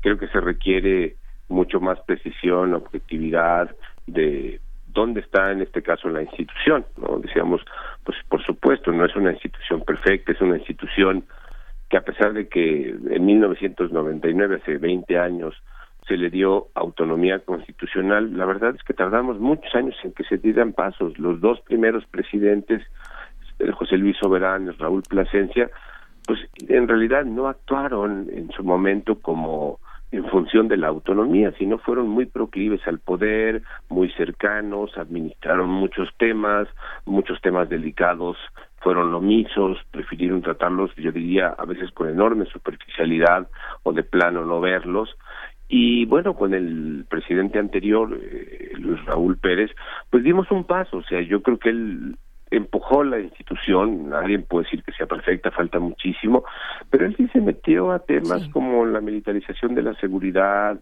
como la Guardia Nacional con este gobierno, con la ley de seguridad interior el anterior, eh, yo creo que faltan cosas sin duda, o sea, hay muchísimo que hacer, pero creo que dimos un paso en la, en la dirección correcta y creo que este proceso y este nombramiento eh, pues se tiene el claro riesgo que de eso que hemos avanzado relativamente se pueda perder. Y segundo, pues creo que también esta eh, práctica de descalificar a todos aquellos que puedan tener una acción crítica de cuestionamiento, como es el caso del consejo, de las consejeras y el consejero, pues es también muy lamentable, porque cada una de estas personas tiene una trayectoria que la avala, además son es un cargo honorario, es un cargo de acompañar particularmente al presidente de o a presidenta de la CNDH pues para conocer los proyectos de recomendaciones para darle eh, retroalimentación para alertar de problemas para insistir. O sea es un grupo colegiado que lo que trata es que la institución tenga digamos canales de comunicación con otras áreas de la vida social con otros expertos y expertas que le den un punto de vista que le permita que la institución pues eh, tenga eso como eh, ojos y oídos complementarios que le permitan eh, atender, preocuparse, tomar nota de los retos y de los asuntos que hay en el país. Entonces, pues sí, creo que es muy mala práctica esa, digamos, pues esa visión en blanco y negro cuando creo que la realidad no funciona así y, y eso en lugar de ayudar pues a construir de qué podemos recuperar de lo previo y qué es lo nuevo que hay que construir eh, no se distingue y entonces eh, pues yo creo que se desperdician talentos se, se desperdician experiencias y el riesgo es pues eh, querer empezar si no de cero prácticamente de cero desperdiciando oportunidades que tiene ya en la actualidad. Sí, y se necesita una locomotora que se tenga una capacidad de interlocución con el presidente, digamos, no, no alguien este eh, que, que, evidentemente por la trayectoria, la gratitud, eh, la solidaridad que a lo largo de la carrera, desde el ingeniero Cárdenas hasta López Obrador, han mantenido con la búsqueda de Rosario y Barra de Piedra. Yo creo que no hay un mexicano que no se haya sentido identificado con ese dolor de esa madre en busca de su hijo y también esa hermana, ¿no? En, en busca de su hermano y en esa, en esa, en esa conflictiva familiar de ese vacío que deja alguien, pero de ahí a sostener una interlocución con alguien de la estatura discursiva de López Obrador es difícil, ¿no? Yo creo que tiene que haber una, una persona con esa fortaleza. Y el capítulo tan infortunado de los periodistas, ¿no? este, la, la agarraron de bajada, como se dice, pero aún de bajada, yo creo que por más de bajada que esté uno, sí se acuerda que nos faltan periodistas y que son 99% de impunidad en esos casos, ¿no? Así es, eh, digamos, ya lo comentaba la vez pasada, o sea, yo creo que nadie tiene duda eh, del reconocimiento, de la legitimidad, del papel fundamental que ha jugado en la historia reciente doña Rosario Ibarra, la mamá, la, fundadora de Eureka, la que abrió en muchos casos eh, la preocupación, la exigencia de la búsqueda de los desaparecidos, de la liberación de los presos políticos en este país. Yo creo que de eso no hay duda pero hay que ser muy claros, o sea, esos son los méritos de la mamá, ¿no? De doña Rosario y Barra de Piedra. Y la presidenta de la CNDH es Rosario Piedra Ibarra, esa es la hija. Y, y, y lo que decíamos de la trayectoria de la hija, pues lo que se puede decir es que, pues sí, tal vez tuvo o tiene una vinculación y algún grado de participación en Eureka, en el comité, pero objetivamente no es una figura que uno puede decir destacó, aparecía en las demandas principales. La verdad es que no. O sea, eh, nadie le quita ni le resta el hecho de que sea una víctima por la desaparición de su hermano. Eso está a salvo, eso es absolutamente legítimo, pero claro. Pero yo insisto, su trayectoria de ella como persona, como activista, como militante, no da cuenta de que tenga una experiencia, un trabajo, una serie de acciones que la vinculen de manera clara y destacada con la defensa de los derechos humanos.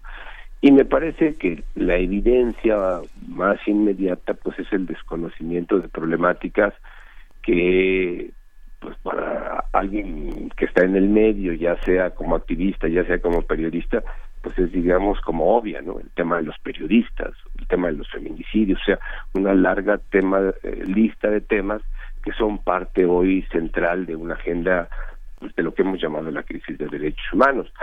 Y bueno, pues creo que la actual presidenta no da cuenta de un conocimiento, de una información eh, de cuáles son los temas que le tocan atender eh, y sobre los cuales, digamos, pues además, si ella se postuló, pues uno hubiera esperado, cuando menos que se hubiera preparado eh, e informado de qué es lo que me toca hacer a ese cargo al que me quiero postular, pero parece que que no fue así. Y es donde digo uno puede decir eso da la presunción y así lo digo pues otra vez de que iba más que con la digamos con ese deseo de preparación y de conocimiento para tener el mejor desempeño pues por la posibilidad de que su cercanía su amistad su conocimiento del presidente pues fueron en un momento dado la palanca que la impulsó Claro, claro. Edgar Cortés, fíjate que la semana pasada platicábamos también con, con Daniela Pastrana, periodista, y ella eh, decía, ella comentaba que mm, que, no estaba muy de acuerdo con seguir dándole cuerda, digamos, a todas y cada una las, de las eh, controversias que lanza el presidente desde su conferencia matutina, ¿no? Que no era que no era lo importante en el debate público y había que depurar, pero creo que es ahora para el caso que del cual platicamos y con estas renuncias de las ahora ex consejeras y consejero del Consejo Consultivo, pues es importante también y yo quisiera pedirte que nos des tu opinión eh, sobre sobre lo que ocurrió ahí en torno a la opinión que dio el presidente sobre Alberto Atié. ¿Qué, decir de un personaje como este? Yo creo que es importante para aquellos que no conozcan su labor, eh, pues señalar que, cuál es el trabajo, la relevancia que ha tenido una persona como Atié en el trabajo por los derechos humanos en nuestro país. Pues mire, yo creo que Alberto Atié, una brevísima reseña, bueno, él fue durante muchos años sacerdote católico aquí en la diócesis de la Ciudad de México, desde ese trabajo fue conociendo pues muchos casos de abuso sexual, de pederastia al interior de la iglesia cometido por sacerdotes eh, en contra de, menores, varones en su gran mayoría, pero también mujeres.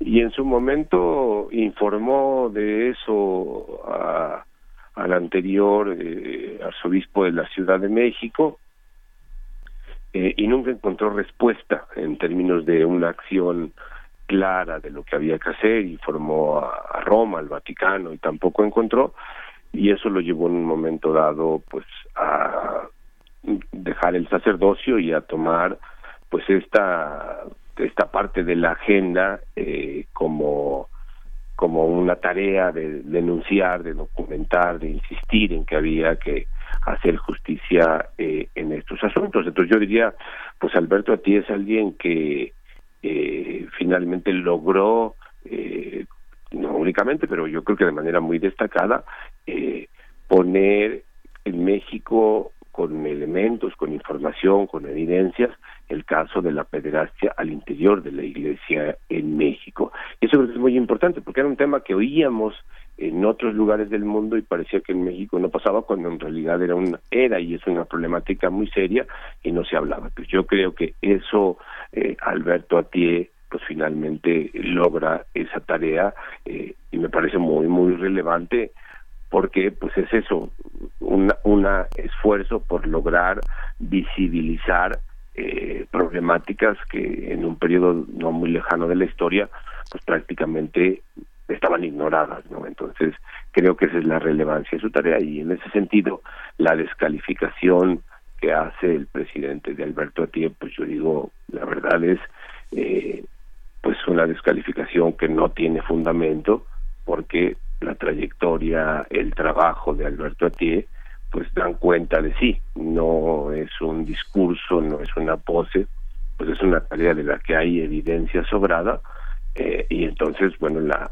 la, la crítica, la descalificación del presidente, pues es una descalificación, pues eso, que parece tal cual eh, un intento de minimizar el asunto, es un intento de, pues en este caso sí, de querer, diría yo, ningunear a un personaje público, pero pues que no es posible hacerlo si uno tiene información de algo que ha sido durante muchos años, eh, pues yo diría muy público en nuestro país. Claro, claro. Pues antes, antes de, ya estamos llegando a este, al final de esta conversación eh, contigo, Edgar Cortés, pero también preguntarte ya eh, en el foco de la CNDH los retos que tiene, que ya nos compartías algunos al inicio, eh, pensar, repensar, ¿cómo, cómo tendríamos que repensar a la CNDH en cuanto a su función social. pienso que, que, por ejemplo, las recomendaciones, este mecanismo que tiene para interpelar, pues, las acciones violatorias de derechos humanos emprendidas por el gobierno, en fin, las recomendaciones que emite una instancia como la CNDH no han tenido tampoco, creo yo, o, cuéntanos tú cuál es tu perspectiva, pues las repercusiones y el impacto que, que, se esperaría, ¿no? ¿Qué tendría que replantearse la CNDH ahora que es como es un poco como ir cambiando, como todo lo que ha, venido ocurriendo, ir cambiando la llanta de un coche en marcha, ¿no? Eh, ¿qué, ¿Qué se tiene que hacer al respecto? ¿Cómo repensar a la CNDH su vocación social? ¿Hacia dónde tendría que ir dirigida? Mira, yo, yo creo que la CNDH tiene muchas tareas y muchos pendientes. Creo que uno, sin duda, es este de las recomendaciones. Yo diría, uno, que sean mucho más rápidas, ¿no? O sea, que no tarden tanto tiempo, que ese es un tema, recordemos, la de Ayotzinapa, la recomendación que hizo el, anterior gobierno, pues la hizo cinco años después, eh, unos días antes de que terminara el gobierno de Peña Nieto. Y eso, por ejemplo, eso fue cuestionado, criticado, porque pues ya era cuando se estaba yendo el, responsable. Pues creo que uno es la rapidez, la, la capacidad de gestionarlas lo más rápido posible. Dos, creo que tienen que ser, eh, eh, y retomo aquí una idea de Miguel Sarre, un académico que ha seguido mucho estos temas, las recomendaciones, los documentos tienen que ser breves, contundentes y didácticos, que cualquier ciudadano y ciudadana pueda entender cuál es el problema, cuál es la evidencia y hacia dónde habría que caminar. Tercero, y este es un viejo problema de origen que tiene la CNDH y que no ha logrado remontarlo, es fortalecer su área de seguimiento y de verificación del cumplimiento de las recomendaciones, ¿no? Para que no se vuelvan una formalidad, porque muchas veces las recomendaciones dicen eh, capacítese al personal de tal instancia por tal violación, como parte de la recomendación. Y en lo que la evidencia termina es en un oficio, ¿no? donde la instancia obligada le dice, ya di el curso, y entonces se dice cumplida. Pero bueno, el curso fue adecuado, ese curso qué efectos tuvo, qué cambió, nada de eso se mide. Entonces, pues tenemos el derecho de que se vuelve una formalidad. ¿Viste el curso? Sí, sí, lo di. ¿Cambió algo? No, no cambió nada. Cuando el punto es cómo cambia. creo que ahí hay un gran trabajo de seguimiento y de verificación que las recomendaciones tengan un efecto transformador de cambio en lo que está pasando en X institución. Pero además, lo ideal sería que esas recomendaciones, pues aunque atienden en la mayoría de los casos a un asunto particular, de un, un hecho concreto, pues la idea que las recomendaciones tuvieran la capacidad de recomendar eh, acciones que no se quedaran solo en el caso, sino que finalmente transformaran una práctica recurrente en una institución para que no se siga repitiendo. Creo que ese es un, un, gran, gran tema eh, eh, Ahora, pues todo esto se dice muy fácil, pero supone pues mucha capacidad, y ya ustedes lo mencionaban, de diálogo, de interlocución, de convencimiento, de acompañamiento a las autoridades, ¿no? E, ese me parece, pero desde una postura exigente, que lo que estás buscando es que una institución modifique prácticas, modifique maneras de hacer las cosas para ponerle correctivo al tema de, de las violaciones a derechos humanos.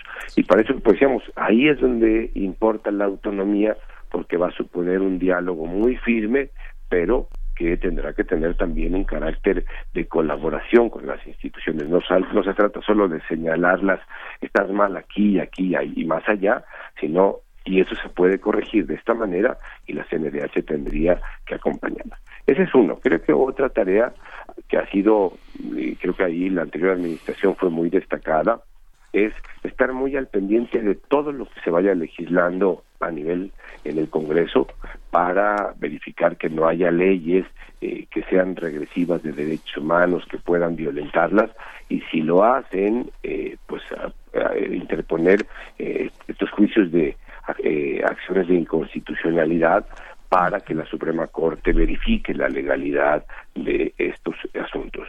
Podría también en recomendaciones donde hay evidencia de que hubo violaciones graves a derechos humanos que son delitos y que se tienen que investigar, pues podría acompañar esos procesos, acompañar a las víctimas en esos eh, procesos eh, ante el Ministerio Público para que se hagan bien, no solo decirle al Ministerio Público aquí está la información investiga, sino acompañar la investigación pues para que ésta sea de la mejor calidad posible y tenga eh, garantice y asegure el acceso a la justicia a las víctimas. Me parece que ese tendría que ser otro. Creo que tiene que desarrollar muchísimo eh, su capacidad de investigación de asuntos que tienen que ver con lo que llamamos derechos económicos, sociales y culturales, con temas de salud, con temas de medio ambiente, eh, con temas de la afectación de los megaproyectos eh, de recursos en, son regiones indígenas. Por ejemplo, donde se pregunta, ¿qué va a hacer la CNDH con proyectos como el Tren Maya o como el Corredor Transísmico, eh, que van a tener un efecto sobre la vida de las comunidades indígenas? ¿Qué va a hacer cuando pues, son los parte de los proyectos centrales del presidente y la CNDH va a tener en un momento que intervenir y asegurar los derechos de los pueblos indígenas. Ahí está, claro. Y volvemos ahí, el tema de la autonomía no es una formalidad, el tema de la autonomía yo diría es básicamente la piedra angular para que haya o se reduzca a cero la credibilidad, la confianza y la pertinencia de la CNDH. Así es, pues Edgar, Edgar Cortés, defensor de derechos humanos, eh, te agradecemos mucho eh, que hayas regresado aquí a compartir con, con nuestra audiencia este análisis. Seguiremos pues la pista de una instancia tan importante que debería tener esta efectiva cercanía con la gente. Te agradecemos mucho, te mandamos un abrazo. Gracias a ustedes, que tengan un buen día. Gracias, Edgar. Vamos a ir con música, vamos a escuchar de Tito Puente, Take Five.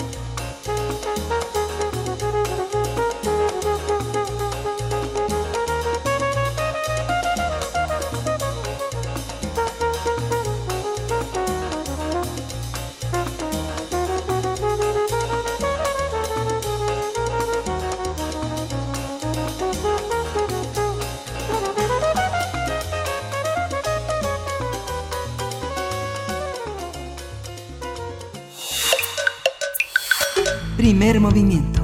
Hacemos comunidad. Estamos de vuelta después de esta versión, eh, pues muy agradable para este lunes de descanso, Miguel Ángel de Take Five. ¿Qué te pareció? Estuvo, estuvo buena, Sí, Tito Puentes, fantástico. Y bueno, venimos de una conversación con Edgar Cortés, una conversación muy importante, eh, más asentada a las opiniones en torno a la nueva presidenta de la Comisión Nacional de Derechos Humanos.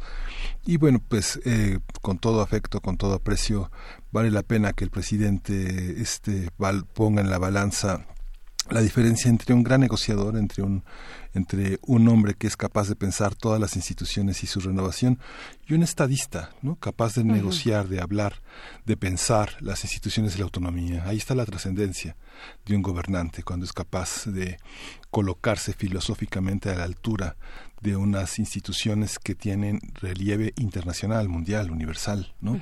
el Instituto Nacional Electoral, este, la universidad, las universidades de, de México y este y la Comisión Nacional de Derechos Humanos, todos los organismos que tienen una autonomía que, que fortalece el consenso, que fortalece el diálogo, que no que no este que no acatan lo que uno lo que un hombre piensa sobre el mejor destino de un país, sino que se somete a la universalidad de sus postulados, ¿no? Completamente. Yo creo que sería eh, es muy interesante y muy importante lo que mencionas, Miguel Ángel, porque porque sería no un restar, sino un sumar a la legitimidad con la que ya de por sí llegó el gobierno de Andrés Manuel López Obrador. Sería un fortalecer, eh, entenderlo, ese, ese contrapeso, un contrapeso desde la autonomía, eh, desde la independencia, es, es fortalecer el mismo gobierno de Andrés Manuel López Obrador. Eh, por supuesto, ojalá, ojalá hubiera sido esa la vía. Yo creo que ahí, pues la cuestión que pasó, pues no pasó en, presidencia, sino en el Senado. Eh, fue ahí, eh, pues donde se apunta y los que estuvieron pues básicamente encargados, los que son los responsables de un proceso de designación como este, pues todo ocurrió en el Senado, ya ni de, ya ni qué decir eh, de todos los dimes y diretes que, que, vinieron después de la toma de protesta, ¿no? Este, de verdad es, es lamentable lo que ocurrió ahí. Eh, y pues bueno, por acá también quienes nos sintonizan nos dan sus comentarios. Dice JS Gomu, siempre un lujo escucharlos, hay muchas gracias. Dice, no hay, no hay que tener miedo al cambio, no solo ellos saben hacer el trabajo, hay otros mexicanos muy capaces, también hay que reconocer que no se realizó bien el trabajo y saber hacerse a un lado, pues por supuesto, y es es parte también de la crítica que, que, pudimos alcanzar a platicar con Edgar Cortés, ¿no?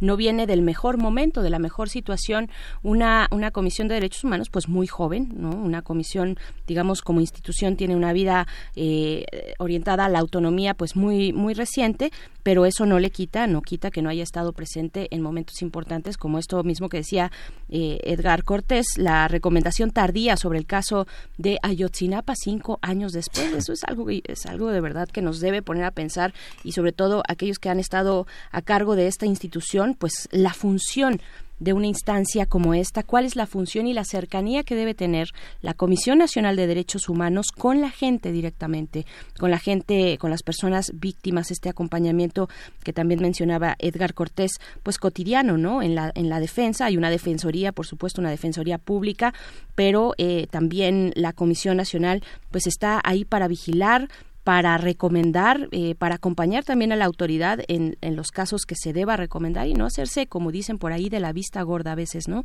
Con casos, eh, pues, pues terribles eh, como este de Ayotzinapa y muchos otros, ¿no? muchos otros donde podemos hablar, vaya, de, infinidad de casos que nos da la realidad mexicana como la tortura, por ejemplo, ¿no? En fin, muchos, muchos elementos ahí importantes. Y pues bueno, le damos también el saludo a Alfonso de Alba Arcos, dice, nos escucha desde Pachuca, la red la Bella Airosa desde allá en internet www.radio.unam.mx, ahí nos pueden seguir también. Y pues bueno, vámonos con lo siguiente que es nuestra nota internacional acerca de las elecciones en Sri Lanka. Primer movimiento. Hacemos comunidad. Nota internacional.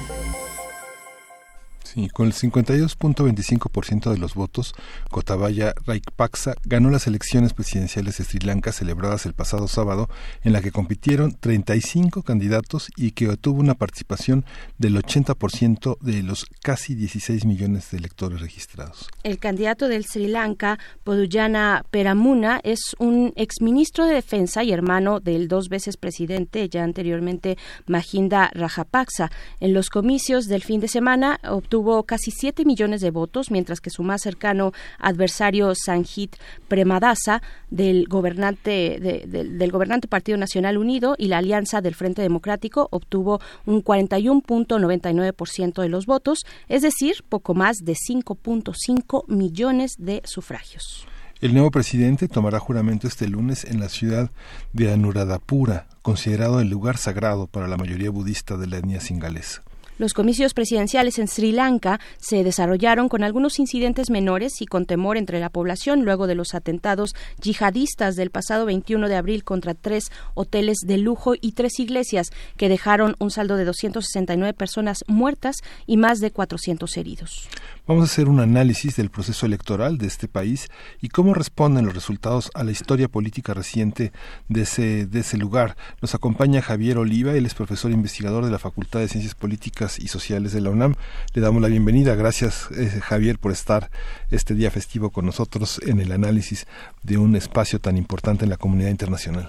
No, muchas gracias a ti, Miguel Ángel Saludos a y por supuesto al equipo en cabina de Radio UNAM, que pues estamos festejando este día de, receso trabajando, ¿verdad? Pues sí, trabajando, pero esperamos desde la comodidad, eh, a veces del hogar o, un poco sin las prisas y, y, ya de entrada ganando porque no hay eh, este tráfico en esta ciudad. Doctor Javier Oliva, pues preguntar ¿Cómo, ¿Cómo es que llega Sri Lanka a este proceso electoral? Ya dábamos cuenta de estos atentados del pasado abril, del mes de abril, eh, pues muy, muy duros, muchos heridos, eh, personas, 269 personas muertas. Eh, ¿Qué decir? ¿Cómo llega Sri Lanka a este proceso electoral? Bueno, indudablemente se trata de un integrante de la, de la élite política y burocrática del, del país, porque eh, Peramuna, qué difíciles son los nombres, ¿verdad? Eh, bueno, al menos para mí. Eh, pues viene de ser, eh, como ustedes apuntaban en la introducción, su anterior cargo dentro de la estructura de gobierno era ministro de Defensa y hermano de quien por dos ocasiones consecutivas fue fue presidente del país. Entonces no deja no deja de tener su, su relación, digamos, con la estructura militar, sin que eso necesariamente quiera decir, desde luego, que hubo alguna influencia de los militares respecto de la decisión, pero sin duda alguna el tener estas posiciones, como en su momento las tuvieron, por ejemplo, Juan Manuel Santos antes de ser presidente de Colombia, o Michelle Bachelet también en el caso de Chile, que ocuparon los, los eh, cargos de ministros de defensa de sus respectivos países, Aquí también no podemos no podemos dejar de lado estas estas dos eh, variables que le permiten de alguna manera a, las estructuras de gobierno y a los propios partidos políticos, incluyendo a los de oposición, tratar eh, de hacerle un, control o una, eh, una especie de pues de contención a las actividades del, del, terrorismo en ese en ese país que como Sabemos tuvo una larga eh, guerra eh, civil que terminó hasta el año del 2009, es decir, relativamente hace poco, hace eh, poco más de 10 años. Entonces, sí me parece que este proceso electoral de una de una isla que anteriormente se llamaba Colombo es aquí como observamos la, la construcción de una de una democracia que ha sido gravemente asediada, ya decía, primero por una larga y prolongada guerra civil y eh, más recientemente por los atentados eh, terroristas de abril de este mismo año. Este sería mi primer comentario. Claro. Claro, y, bueno, pasar también, eh, Miguel Ángel, eh, doctor Javier Oliva, pasar al perfil de estos contendientes, ¿qué significa? ¿Qué significa como fuerzas políticas para un país como Sri Lanka esta, esta elección? ¿Quiénes estuvieron ahí? Eh, ¿Cuáles son las posturas políticas que empiezan a, verse dominantes, digamos, eh, en, en la vida pública de Sri Lanka? Bueno, básicamente lo que observamos aquí, el, el perfil del nuevo presidente, eh, Peramuna, eh, sin duda alguna responde a una tendencia ya muy consolidada en el país desde que cambia de nombre y adquiere una absoluta independencia de la India. Entonces eh, encontramos eh, una, una confirmación, digamos, de un eh, proceso eh, también que fue muy largo en términos eh, políticos y diplomáticos, la decisión del, del país de lo que fue esa gran colonia británica, grande me refiero por la extensión territorial, y las otras fuerzas políticas, ah, sobre todo el, ah, el partido que queda en el, en el segundo lugar, el Partido Nacional Unido, con una postura mucho más nacionalista, eh, en ese en ese sentido mucho más centrada en una en una agenda local. Eh, la la posibilidad de una eh, de una victoria como la que se vivió el, el domingo pasado en Sri Lanka eh, confirma también la la posibilidad de alguna manera es una buena noticia para para las dinámicas digamos geopolíticas de la región porque se instala una una postura más centrista menos eh, radical en lo que se refiere a los planteamientos, eh, sobre todo de reivindicaciones religiosas y étnicas, y contando un país que tiene una gran eh, mayoría de la población que es budista, sin embargo la, la, presencia de otras religiones, incluyendo el catolicismo, pues eh, va a permitir, y eso parece que va a ser la tendencia, va a permitir que la convivencia siga fluyendo en ese en este país. Este sería mi segundo comentario. Esta esta participación de la, la población ¿qué, ¿qué, muestra frente a un líder digamos que Gotabaya Rayapaksa es un es, es, es, un líder político pues tradicional de un de un frente que realmente fue un frente que tuvo un origen popular y democratizador en, en, en la vieja Ceilán, ¿no? Desde se puede encontrar uno las raíces desde entonces.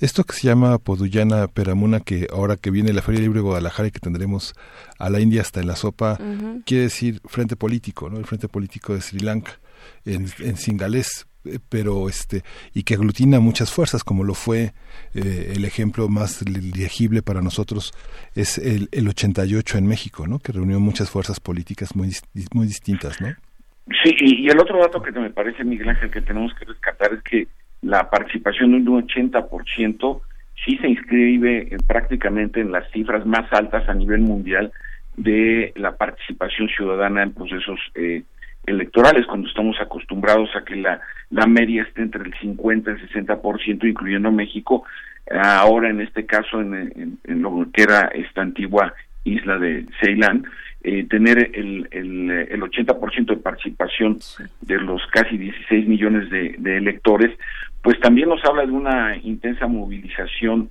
eh, de los ciudadanos por decidir en respecto a sus representantes y que eh, también la posibilidad de que el candidato triunfador haya rebasado eh, el 50% de la votación efectiva también le da una base de legitimidad muy importante para hacerle frente a la compleja agenda étnica, política, militar de Sri Lanka. Sin duda me parece que esta, estos posicionamientos que son un poco más eh, templados en lo que se refiere a un ambiente de polarización como el que podría darse luego de los de los atentados pues sin duda alguna que es una una noticia como decía en, mi primer comentario que atempera la polarización no solamente en Sri Lanka sino en buena parte eh, eh, del mundo donde el activismo yihadista sigue teniendo una presencia y una actitud amenazante para la población abierta. Atempera eh, este este ánimo que, que dejan pues este estos atentados y en fin eh, el contexto por el que atraviesa un país como Sri Lanka, pero además es interesante, eh, doctor Javier Oliva, que sean que, que, hayan sido 35 candidatos los que se presentaron a competir por en estos comicios. Y, y, bueno por fortuna mucha participación pero además un voto decidido unido ante este ante ante el candidato ganador. Pero qué significa hablar eh, de, de 35 candidatos. Qué significa cómo cómo pensar también desde México estas otras formas de, de participación política cómo cómo lo podemos medir bueno, desde luego que el, sistema electoral de Sri Lanka, indudablemente influenciado por la estructura electoral también de la de la India en donde también se presentan decenas de candidatos para ser primer ministro en un en, la India recordemos que las elecciones duran una semana por la cantidad de población y, los estratos y las castas que es un, un, aspecto muy interesante de que eh, de ese de ese país es un sistema político pero regresando a nuestro a nuestro estudio de caso eh, esta mm, diversificación eh, multiplicación de candidatos para la elección eh, para el cargo de, de, presidente, pues indica también la, por un lado, la, la pluralidad y la representatividad que buscan distintos grupos, tanto étnicos como religiosos o étnicos religiosos al mismo tiempo, y que eh, pretenden tener una, una voz, independientemente de si ganan o no, por lo menos tener una visibilidad y que indudablemente en, en, en los casos y de acuerdo a la tradición de, de este país, eh, tendrá que, no obstante que haya ganado la, la, presidencia, eh, que no es una figura de primer ministro como ocurre en otras partes del mundo, incluyendo a la India, sino que en este caso un presidente que tendrá de alguna manera que acercarse a los partidos políticos que hayan tenido eh, la, una representación importante, como el Partido Nacional Unido o el Nuevo Frente Democrático, de tal manera que esta legitimidad obtenida en las urnas también se traduzca en una legitimidad en el ejercicio de la, del, propio gobierno, es decir, desde las oficinas donde se tomarán las decisiones respecto de la agenda específica del país. claro, son, son datos que al menos nos arrojan la posibilidad de ver que, que allá en Sri Lanka se, se ejercen los derechos políticos de votar y de ser votado, ¿no?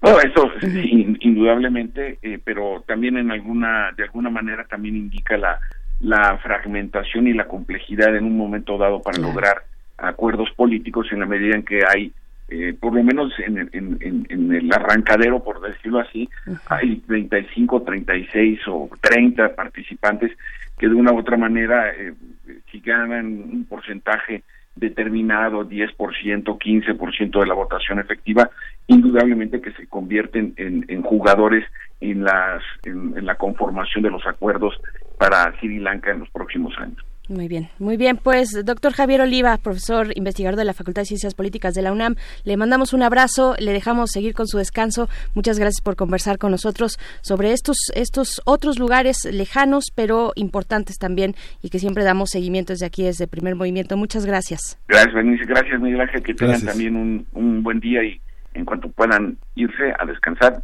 Así es. en unos momentos más. Gracias, Javier Oliva. Gracias. Muy bien, pues. Nos despedimos de la radio Nicolaita y esa maravillosa ciudad que es Morelia, donde descansan las cenizas de Gerhard Munch, Munch y que, bueno, con el, el coro de los niños de Morelia fue uno de los grandes, una de las grandes columnas vertebrales de esa gran ciudad musical. Nos escuchamos mañana. Así es, vamos al corte de la hora. Queremos escucharte. Llámanos al 55 36 43 39 y al 55 36 89 89. Primer movimiento. Hacemos comunidad.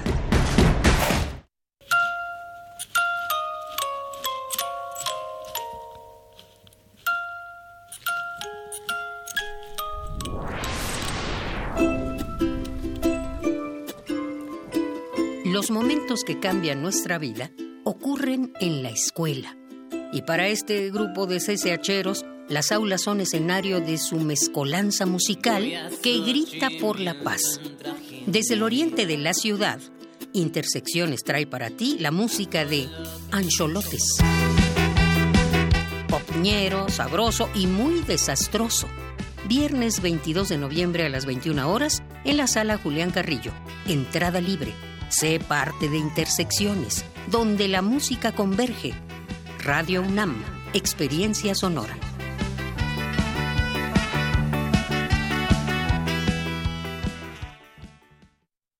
En México está creciendo la esperanza, un movimiento que se vuelve cada día más grande con la honestidad, las propuestas y la alegría de nuestra gente. Estamos unidos y eso nos hace más fuertes para transformar lo que parecía imposible cambiar. En cada ciudad, en todas las regiones, somos más los mexicanos con Morena y contigo seremos la mayoría que va a comenzar un nuevo capítulo en la historia de México. Vente a Morena, la esperanza de México. Juntos haremos historia. ¿Te ofrecieron un trago o un cigarro? ¿O un churro? Natacha. Y te dijeron que no pasa nada. ¿Seguro que no pasa nada? Antes de entrarle, deberías saber lo que las sustancias adictivas pueden causar en tu cuerpo. ¿O te gusta andar por ahí con los ojos cerrados? Mejor llama a la línea de la vida de Conadic 800-911-2000 cualquier día a cualquier hora. Aquí te escuchamos. Juntos por la paz. Estrategia Nacional para la Prevención de las Adicciones. Gobierno de México.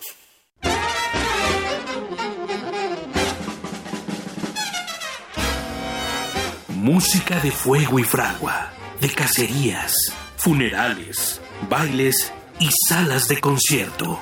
Hoy escuchamos sus historias. Viento de bronce. Un programa de Juan Arturo Brennan. Acompáñanos en un recorrido por todos los géneros y todos los estilos de la música de trompeta. De lunes a viernes a las 6.40 de la mañana o escucha la repetición a las 3 de la tarde. 96.1 de FM. Radio UNAM. Experiencia sonora.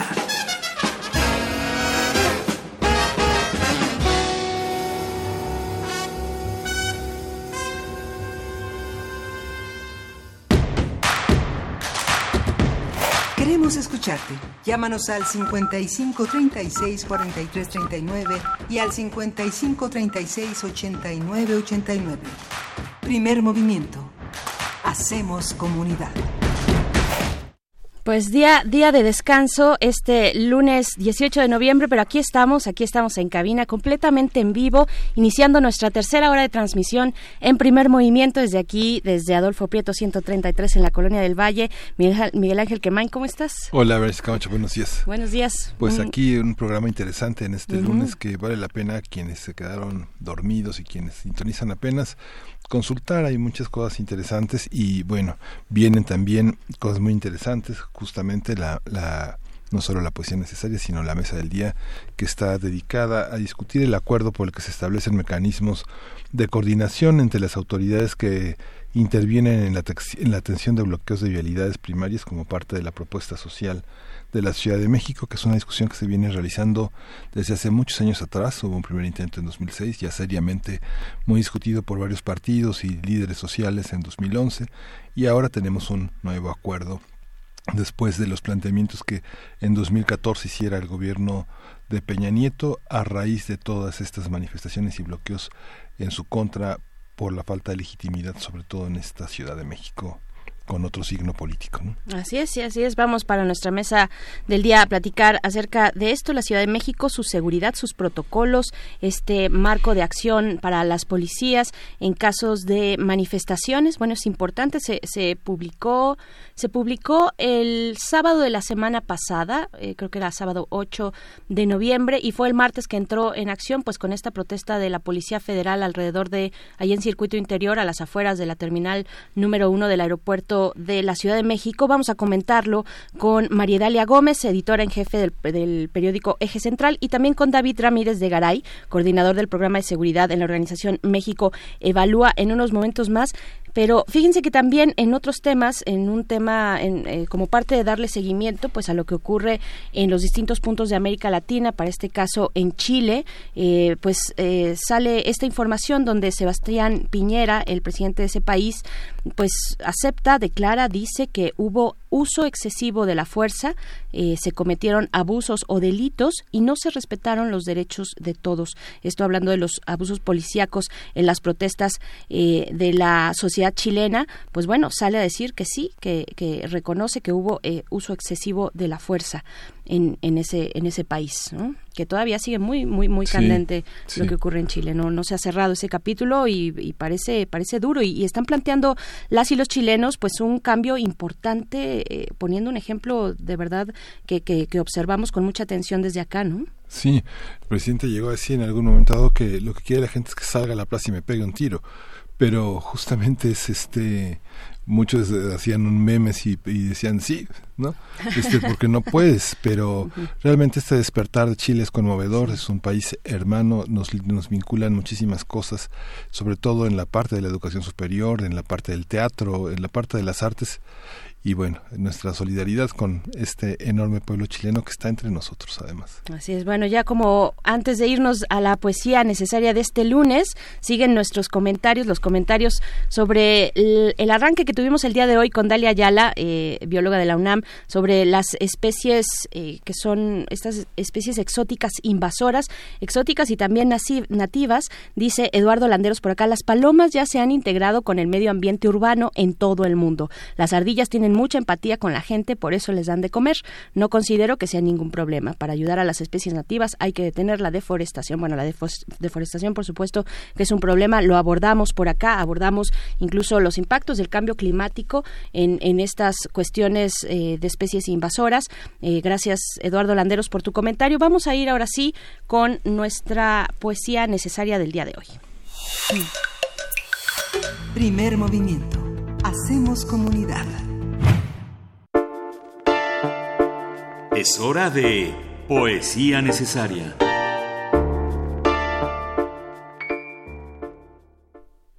Carmen Alardín es un, fue una poeta y guionista mexicana. Nació en Tamaulipas eh, en el año de 1933. En 1991 la UNAM le dio, eh, dio a conocer una selección de su obra poética en un disco de la colección Voz Viva de México, que por cierto de pronto deberíamos recuperar, eh, vaya, son pocas horas, las tres horas diarias, pero recuperar algunos extractos de estas lecturas poéticas en la voz de sus autores. En 1984, Carmen Alardín publicó La violencia del otoño, que le ganó el premio Javier Villaurrutia, un libro pues extraordinario donde se incluyen los dos poemas que vamos a escuchar. Se titulan Inconclusa y Muerte cotidiana, son esos dos poemas para el día de hoy. En palabras de Dionisio Morales, que reseña el trabajo de Carmen Alardín en materiales de lectura de la UNAM que pueden consultar de manera digital y que ya están en nuestras redes sociales ahí para que lo puedan para que puedan seguir este poema y otros y de otros poetas por supuesto. Él dice que este libro retrata un otoño ensangrentado, color, con, con olor fresco a muerte joven e inútil, despiadada. Es un libro bello y espléndido. Los poemas forman un interminable canto negro y doliente, es lo que dice Dionisio Morales en esta reseña que hace de Carmen Alardín. Y pues bueno, después de la poesía vamos a escuchar la música eh, una de las muchas versiones de una fantástica canción, Sabor a mí, en esta ocasión a cargo de la cantante colombiana de Pereira, Cali Uchis. Así es que vamos con esto que es Inconclusa y después Muerte cotidiana de Carmen Alardín.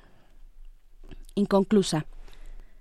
Hemos cerrado el libro de la noche, todavía con páginas en blanco, todavía con ávidas luciérnagas que te envolvían con su luz, Hemos cerrado el libro de la noche, todavía con hijos en el vientre, con la humedad de aquellos besos que no alcanzaron a entregarse.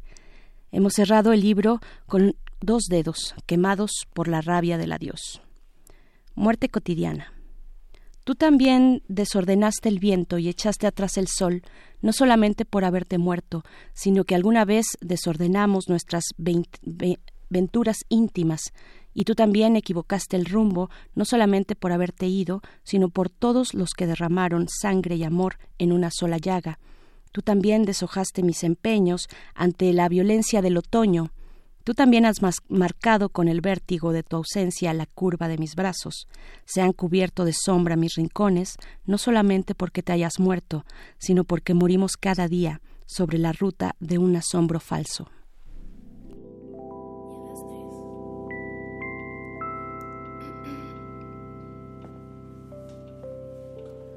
Tanto tiempo disfrutamos de este amor, nuestras almas se acercaron, tanto así que yo guardo tu sabor, pero tú llevas también sabor a mí. Si negaras mi presencia en tu bastaría abrazarte y conversar.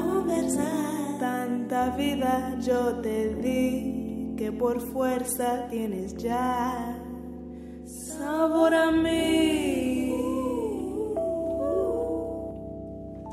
No pretendo, ser tu dueña. No soy nada, yo no tengo vanidad.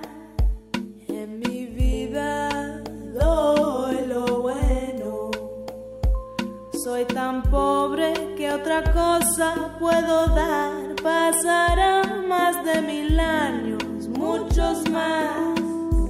Yo no sé si tenga amor la eternidad, pero allá tal como aquí, en la boca llevarás sabor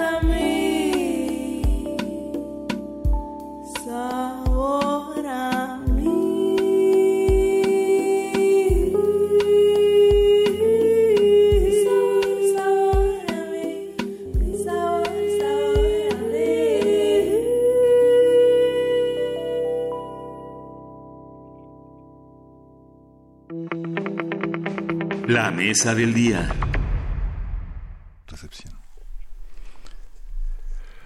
Pues vamos a la mesa del día. Eh, Este todavía, todavía, este, en días recientes el gobierno capitalino anunció diversas medidas para mejorar la seguridad y salvaguardar la movilidad ciudadana, los derechos a la protesta social y desactivar los bloqueos de las principales vialidades. Se trata de un protocolo de actuación elaborado por 10 organizaciones defensoras de derechos humanos, complementado con estudios y encuestas en el que participarán las secretarías de Gobernación y Seguridad Ciudadana.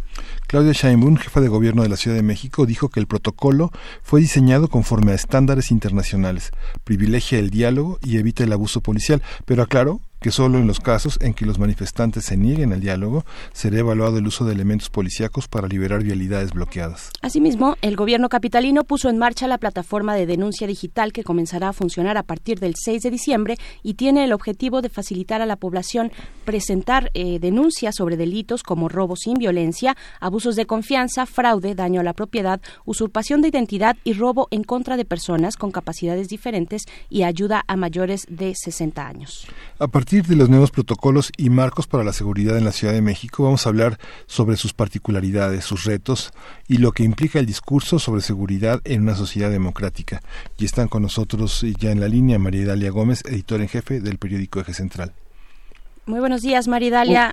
Muy buenos días a los dos, buenos días a todo el auditorio. Gracias, gracias por eh, estar aquí en esta conversación, en esta mesa que también tenemos y le damos la bienvenida a David Ramírez de Garay, quien es coordinador del programa de seguridad en México Evalúa, quien se ha desempeñado como consultor para organismos internacionales y el sector privado y como profesor investigador en el Colegio de México, es sociólogo egresado de la UNAM con maestría en sociología política por el Instituto Mora y doctor en sociología del crimen por la Universidad de Bielefeld en Alemania. Bienvenido, eh, David Ramírez, muy buenos días.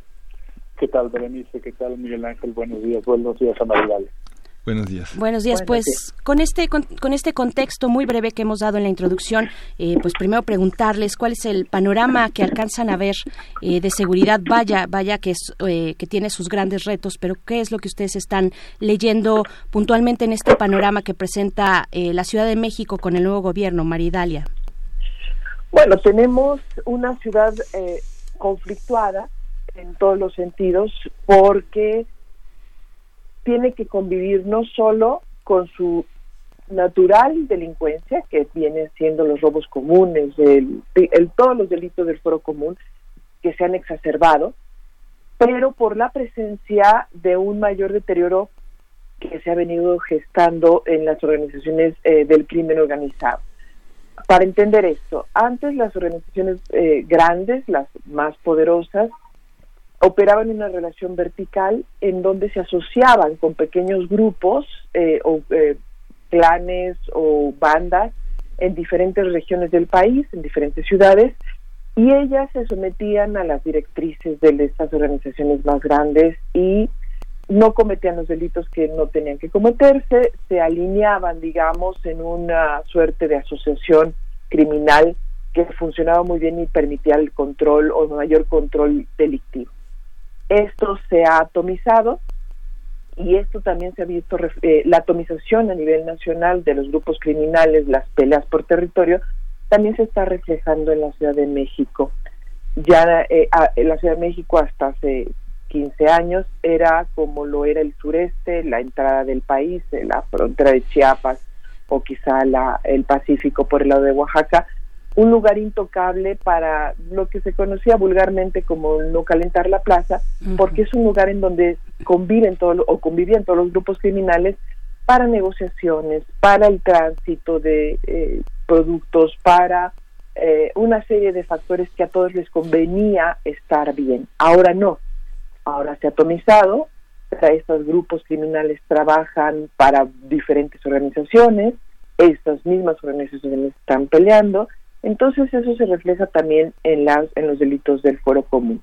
Sumado a que, a que la Ciudad de México es el lugar en donde se tiene que venir a demandar hoy más que nunca los cambios sociales de diferentes estados, eh, las demandas o, o los beneficios que hacen falta en otros lugares se vienen a demandar aquí y eso provoca también el ahorcamiento de vías, eh, el, cierre de accesos y eso también, eh, visto desde la óptica legal, pues es un, un ataque a, la legalidad y también a la, al bienestar común y a los derechos de los demás ciudadanos y también facilita eh, el, el, que confluyan otros otra serie de delitos. Es una bomba de tiempo la Ciudad de México y por tanto los protocolos o la construcción de protocolos y de una mejor policía se hace indispensable. claro. Eh, David Ramírez, ¿qué decir? ¿Qué decir también desde eh, México Evalúa, que ha hecho un rastreo y un peinado, digamos, de las, de las condiciones de seguridad o inseguridad en la Ciudad de México? ¿Qué podrías eh, decir sobre este panorama? Sí, claro. Eh, yo empezaría por el punto de los rezagos, o más bien la historia que se ha gestado en, las administraciones anteriores y que ahora el nuevo gobierno tiene que atender si realmente quiere marcar un, cambio en la, en la forma en que se afrontan estos temas en la Ciudad de México, que eh, desde, desde mi perspectiva yo creo que sí realmente es una preocupación legítima y, clara que, que tienen en la actual administración y que están tomando eh, decisiones hacia, hacia ese punto. Pero ¿cuáles son los, los, los puntos que explican este rezago, esta historia con la que hay que lidiar y hay que resolver, empezar a cambiar? Son tres básicamente. El primero es el gran tema de la, de la corrupción, que está por todos por todos lados, que se dejó crecer durante mucho tiempo en, en la ciudad. Eh, no hay eh, organismos, instancias, mecanismos fuertes, verificables, que estén ayudando al combate de la contra la corrupción en diversos ámbitos y en específico en los espacios en donde en donde se combate a la, a la inseguridad, como es el tema de las policías, procuración de justicia, ministerios públicos, implementación de justicia, etcétera. Ese es uno de los de los grandes temas. Y de ahí viene vinculado también el tema de policía, que es un, un tema ah, de, muy, muy importante y además muy un poco difícil de, de plantear en la Ciudad de México, porque la Ciudad de México siempre se, cuando se habla de, del tema de seguridad y del tema de policías, siempre se menciona que la Ciudad de México tiene la, mejor policía o al menos la mayor cantidad de policías, el cuerpo más grande de, policías en, la, en, todo, en todo el país. Pero estos policías sí tienen la excepcionalidad de, este, gran, este gran tamaño ¿no? y una buena infraestructura pero sí repiten los vicios de muchas otras policías que encontramos en el país, como falta de profesionalismo, falta de capacitación, falta de protocolos. Eh, vemos que tienen un serio problema también de, corrupción que no está siendo atacado con las instancias adecuadas, etcétera. Y el tercer punto sería el tema de procuración e implementación de, justicia. Ahora está en marcha una, una nueva ley para que se transforme la Procuraduría mm a fiscalía hay eh, en términos generales es un es un buen es un buen camino hay distintas versiones no hay un gran acuerdo si la reforma actual realmente está está acercándose al espíritu del nuevo del nuevo estado penal acusatorio o se está distanciando un, un poco hay, hay una discusión más más técnica en ese sentido pero ahí va entonces yo pondría más bien el, tema de si estos grandes rezagos, esta gran, gran carga histórica que ha tenido la, Ciudad de México por tanto tiempo, realmente la van a empezar a, tomar en cuenta, a trabajar para que se pueda empezar a, cambiar el, panorama a partir de atender estos tres aspectos. ¿Ustedes creen que, eh, digamos, que habría que hacer una eh, una caracterización, un diagnóstico del tipo de, convergencias políticas que hay a través de las de las marchas, porque yo veo el acuerdo y lo que veo en el acuerdo es eh, una, una base filosófica que fundamentalmente consiste en tener a los derechos humanos como punta de lanza y el tema del respeto, que es una, el, el respeto, la igualdad, la no discriminación, eh, la cultura de paz. Eh, ¿Son compatibles ese, ese pensamiento filosófico con la convergencia y la politización de las marchas, siempre pasando por encima de lo que sea con tal de conseguir los objetivos y en algunos casos con demandas justas que nunca tienen la visibilidad? Digamos que no hay una clasificación estricta de, de lo que tenemos como marchas, ¿no? Son, son, eh, son muy heterogéneas y de distinta legitimidad. ¿Cómo, cómo lo ven ustedes frente a la fundamentación del acuerdo. Claro, y solo, perdón, solo para hacer una nota, porque eh, Miguel Ángel Quemain, te, te refieres también, eh, creo, a este marco de actuación que recientemente se, se aprobó, bueno, se presentó ya y se puso en marcha el martes pasado, y se puso, es un marco de actuación frente a bloqueos en vialidades eh, en la Ciudad de México, ¿no? Frente a manifestaciones, digamos, y que se estrena además ahora que estamos hablando de las policías, bueno, con una policía en otro nivel, que es la, la Policía Federal, eh, en, este, en esta cuestión que nos comentabas, eh, policías y, y, su, y su profesionalización en un momento importante de reestructuración que, básicamente está ordena, orientada a, llenar las filas de la Guardia Nacional, ¿no? ¿Cómo, ¿Cómo ver este contexto? ¿Cómo está actuando las instituciones de este gobierno? Bueno, agregando a lo que, a lo que ya decía Miguel Ángel, María Dalia. Bueno, tenemos ahí un grave problema.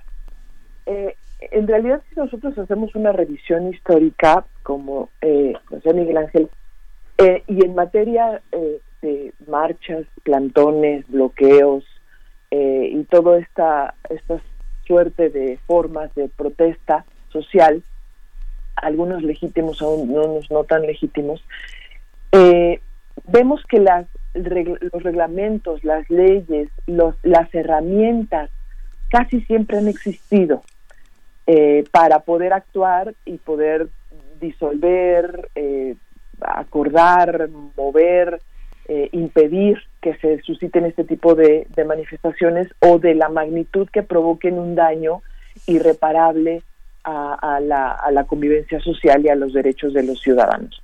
Sin embargo, prácticamente todos los gobiernos han tenido miedo de llevarlas a cabo por eh, ser tildados de un gobierno represor.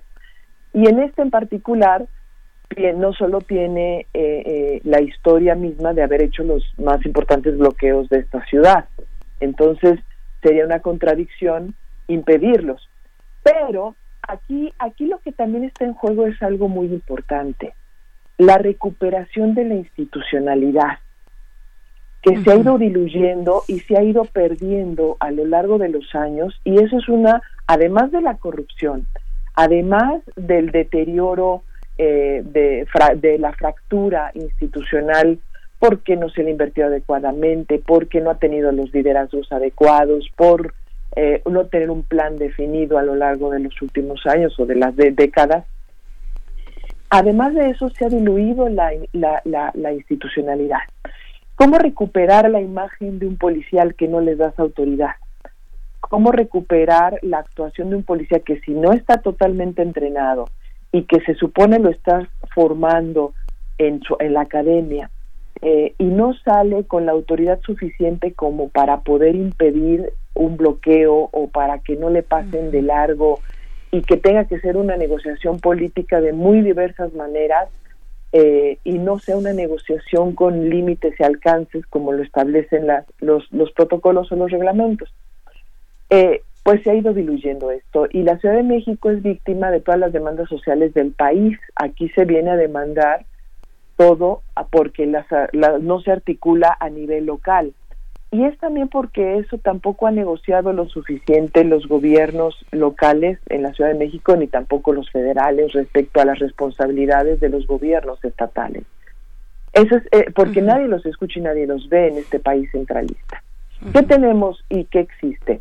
La disyuntiva de este gobierno es hasta dónde realmente va a permitir que las dos vías convivan, las demandas sociales y la recuperación de la institucionalidad, porque es uno de los pasos necesarios e indispensables para recuperar la seguridad en este país. Claro. David, David Ramírez. ¿Qué, qué, qué decir, ¿Qué decir de esto? ¿Cómo ponderar también la actuación, los retos que tiene y que ya eh, nos comenta María Dalia la, el gobierno capitalino? ¿Cómo también compararlos haciendo un poco la revisión en el pasado con el gobierno de Mancera, ¿no? Eh, manifestaciones que vimos de protesta contra Yotzinapa, contra el gobierno de Enrique Peña Nieto, estas manifestaciones en, fue en noviembre, primero de diciembre, Sí, ¿no? primero de Primero de diciembre. de 2015. Eh, vuelve el tema de los de estas prácticas de, encapsulamiento en, en este marco de actuación de bloqueos en vialidades. ¿Cómo, qué, qué decir, David? Yo, yo retomaría el- uno de los puntos que mencionó Miguel Ángel en su, en su intervención, que me parece muy muy interesante la, pregunta que planteó. Es, eh, es, es posible garantizar eh, los derechos de libre manifestación que tienen los ciudadanos y las organizaciones y al mismo tiempo garantizar el libre tránsito y, eh, y, eh, en, en- la ciudad. Y sobre todo una ciudad con el alto grado de complejidad en, en el aspecto de movilidad que, que tiene. Eh, yo diría que, que sí, el tema es que no puedes hacer, no es una cosa eh, binaria, donde solamente tienes que hacer una por dejar la, la otra, tienes que atender las dos cosas y para atender las dos cosas tienes que ir mucho más a- mucho más atrás, tienes que ir trabajando con, con pasos previos que te, que te permitirán llegar a este punto. ¿A qué, a qué me refiero? Tradicionalmente, si pensamos en movilizaciones, en grandes manifest- manifestaciones, en bloqueos, etcétera, en, en la ciudad, si tuviéramos una base de datos en donde pudiéramos ver todos y cada una de las manifestaciones, los objetivos políticos, las organizaciones involucradas, etcétera, que se han dado en, el, en la Ciudad de México en los últimos, digamos, 20 años. ¿no? Que tenemos esos recursos. Yo creo que podríamos ver fácilmente que al hablar de movilización estamos hablando también de escenarios muy diversos. No, no es no es lo mismo hablar de los grupos de campesinos, por ejemplo, que ahorita en este momento están bloqueando el, el acceso al, congre- al Congreso, con el bloqueo muy organizado, eh, perfectamente planeado que hicieron los, los taxistas en, el, en, en Reforma hace, hace poco, o los bloqueos que se, ha- que se han hecho en el aeropuerto por los todavía policías federales inconformes con el proceso de adaptación a la de incorporación a la Guardia Nacional. Entonces, muy- y de ahí hay muchos muchos tipos más. Es muy diverso el, el escenario y para eso es una de las primeras cosas que hay que tener bien bien claro y para atender esa diversidad, pues hay que empezar a atacar diversos eh, diversos puntos de manera anterior. Uno de ellos y que lo, lo dejó entrever Maridalia, es el tema de ver a la protesta, el bloqueo en la Ciudad de México como si fuera la ventanilla única para poder procesar las, las demandas.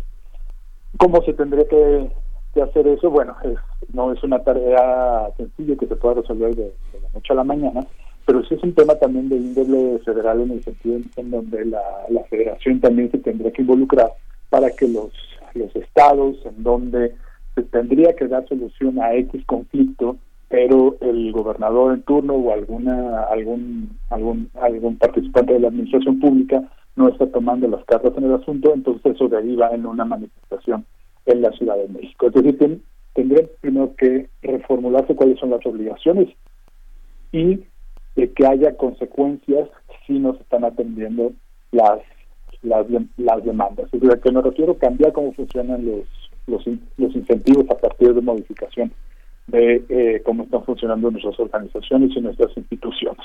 Eso en primer lugar. Y en segundo lugar, también hay que, hay que aceptar que hay, hay escenarios en donde se usa la, la movilización como presión política para obtener ciertos, ciertos recursos. ¿no? Ahí también los gobiernos tienen que estar preparados con mecanismos para poder negociar y de hecho para adelantarse a la, a la propuesta, a la protesta. Si uno revisa las diversas formas en que esto funciona en, ot- en otros países, se echa a mandar diversos mecanismos anterior, eh, de manera anterior para poder eh, evitar que se dé un, un bloqueo importante. Pero bueno, supongamos que esto no se puede hacer y ya se dio. ¿Qué nos falta si llegamos a este punto? Capacitación de las de las fuerzas policiales para poder tratar de manera profesional a las eh, a las manifestaciones, a las movilizaciones. Es posible, no todo tiene que terminar en, en un escándalo, no todo tiene que terminar en detenciones ilegales, en violaciones de, de derechos humanos. Es posible, pero no tenemos los cuerpos policiales con ese grado de capacitación. Todavía. Claro. Esta, esta, esta, estos matices también que establecía eh, María Idalia son eh, muy importantes en el sentido en el que hay una parte también muy, muy politizada de organizaciones políticas. Yo recuerdo, por ejemplo, en el 98 una marcha que se hizo a partir de una propuesta que el jefe de gobierno, entonces Cuauhtémoc Cárdenas, hizo sobre la reglamentación de las rutas eh, en Ignacio Zaragoza, yendo desde Balbuena hasta Los Reyes. Y la respuesta fue, este, vamos a parar toda la vía de Ignacio Zaragoza y toda la salida a Puebla. Y quienes lideraban, pues eh, el, el, el, líder tenía un Rolex, un Rolex de oro eh, y, un, y, y, un, y un jaguar, ¿no? Y el que los este y el que los secundaba tenía se bajó de un Maserati rojo para detener Zaragoza. Digamos que hay una parte en, te, en que la coacción política también es una parte muy fuerte, ¿no? O sea, hay una parte ¿qué hacer con eso? Eh? Marida. Bueno, uh -huh. eh, ah, si nosotros revisamos, por ejemplo, el, los archivos, vamos a ver que uno de los papeles de la Dirección Federal de Seguridad o del Instituto de eh, Políticas y Sociales, una de sus tareas era esa, ver la, la inconformidad de los grupos sociales, de los grupos políticos, reportarla al centro e informar cuando eh, quiénes eran los liderazgos, qué buscaban, eh, por, y cuando se trasladaban a la ciudad para hacer protestas o cuando buscaban una cita con el presidente o con algún secretario para saber sus intenciones y poder no solo atenderlas en el buen sentido, aunque sabemos bien que en esas historias negras hay pocos buenos buenas intenciones, hubo buenas pocas buenas intenciones de parte de la Dirección Federal de Seguridad y también atajarlas antes, prevenir lo que dice David. Eh, es simplemente se reduce a que a que hace falta información de inteligencia para saber lo que está ocurriendo en este país, cuáles son los intereses que se están moviendo, cuando un gobernador, cuando un presidente municipal está vinculado con poderes fácticos oscuros y que está haciendo estas movilizaciones, o cuando grupos empresariales o grupos sociales también tienen estos intereses oscuros o están movidos o financiados. ¿Cuándo íbamos a imaginar que organizaciones fueron creadas por grupos de narcotraficantes en Tamaulipas, por ejemplo, sí. para, para generar conflicto, con mayor conflictividad en el entendimiento de, de, de, los ataques que ocurrían allá en, por los albores del año 2005-2006? Pues nunca, pero lo construyeron. Entonces, los elementos oscuros de grupos oscuros y de intereses oscuros existen y también formas de presión para política que en el juego político son hasta cierto límite permitidos. Entonces, ¿cómo poder tener esa información? Pues solamente el gobierno federal a través de un sistema un sistema profesional y de Estado, de inteligencia, que permita comprender estos elementos de poder y, e impedir y prevenir estas movilizaciones. No, no, no sería necesario el bloqueo de, de vías férreas que causan un uh -huh. deterioro enorme en Michoacán si se, se, se, supiera exactamente qué quieren, qué son, qué los está motivando y atajarlo antes de que ocurra. Lo mismo cuando los taxistas vienen a cerrar o cuando se bloquea por una colonia eh, porque los papás de familia nadie los escucha y, y, es una escuela. Y si hubiese un trabajo de policías de barrio que tuvieran esta suerte de información de inteligencia, porque la inteligencia se produce con, con, el, con la información cotidiana, entonces se sabría cuál es la problemática y se podrían atajar o se podrían disminuir en tiempo estos bloqueos, estas manifestaciones, porque se sabría cuál es el problema. El, pro, el gran fenómeno es que, por un lado, no tenemos a una policía preparada que pueda atajar a, a, con, eh, satisfactoriamente y con éxito, pero por el otro lado tenemos un poder político eh, desinformado, desinformado realmente, eh, de, eh, de, de, de, de tener el, el, el, la- el tuétano de lo que ocurre primero en la ciudad y también a nivel nacional. Y eso lo llevaría a que la, la ciudad no, la autoridad de la ciudad no tiene la responsabilidad de tener esa información, pero sí la federación de coordinarse con la ciudad para informarle cuando vaya a haber estos bloqueos y cuáles son las medidas para poder solventarlo mucho más rápido de lo que debiera o porque ni siquiera ocurre. Entonces tenemos dos grandes problemas que en, eh, en los dos existe un eh, primero en el caso de los policías el, eh, nos deben muchos años ya. Todos los gobiernos han prometido que van a profesionalizar a la policía han gastado mucho dinero muchos de ellos han hecho un gran negocio de ello y no se ha logrado. Y por el otro lado tenemos a la desarticulación de las oficinas de inteligencia que comenzaban a funcionar y que eran válidas y que las utilizaron con fines políticos eh, y que las transformaron y en otras cosas prácticamente las destruyeron. Ujú, Y precisamente en un episodio muy pues desafortunado la semana pasada cuando un no era periodista es un activista por los derechos digitales le pregunta a- al presidente Andrés Manuel López Obrador sobre Pegasus no él él en algún momento después de desatinar y confundir eh, con el tema de los bots eh, habla de de la diferencia entre o al menos lo menciona la diferencia entre inteligencia y espionaje no Eh, ¿qué, qué decir de esto él, él comentaba en este gobierno hay inteligencia pero ya no hay espionaje ya no se espía a la gente ya no se espía a los periodistas. David Ramírez eh, qué decir de, de, de este tema tan importante para la seguridad en el país eh, en relación también cuando cuando hay elementos políticos no entre la Federación y los estados los gobernantes que se comparte que no se comparte qué, qué podrías decir Claro, Berenice, tocas, tocas un tema muy muy interesante que tiene que ver sobre el- lo que en otros contextos se llama la comunidad de inteligencia, que básicamente son todos los servicios de inteligencia que un gobierno tiene para poder eh, atender sus necesidades de, de seguridad nacional y proteger los intereses del, del Estado. Y aquí remarco, proteger los intereses del Estado, no del gobierno, que es algo que es algo distinto, ¿no? Una visión de Estado con una visión de gobierno es, un- es un- es algo muy muy diferente. Eh, en- el gobierno de la Cuarta Transformación tuvo una oportunidad de oro que no aprovechó, que no parece que vaya a aprovechar. ¿A qué me refiero con la modificación, con la desaparición del sistema?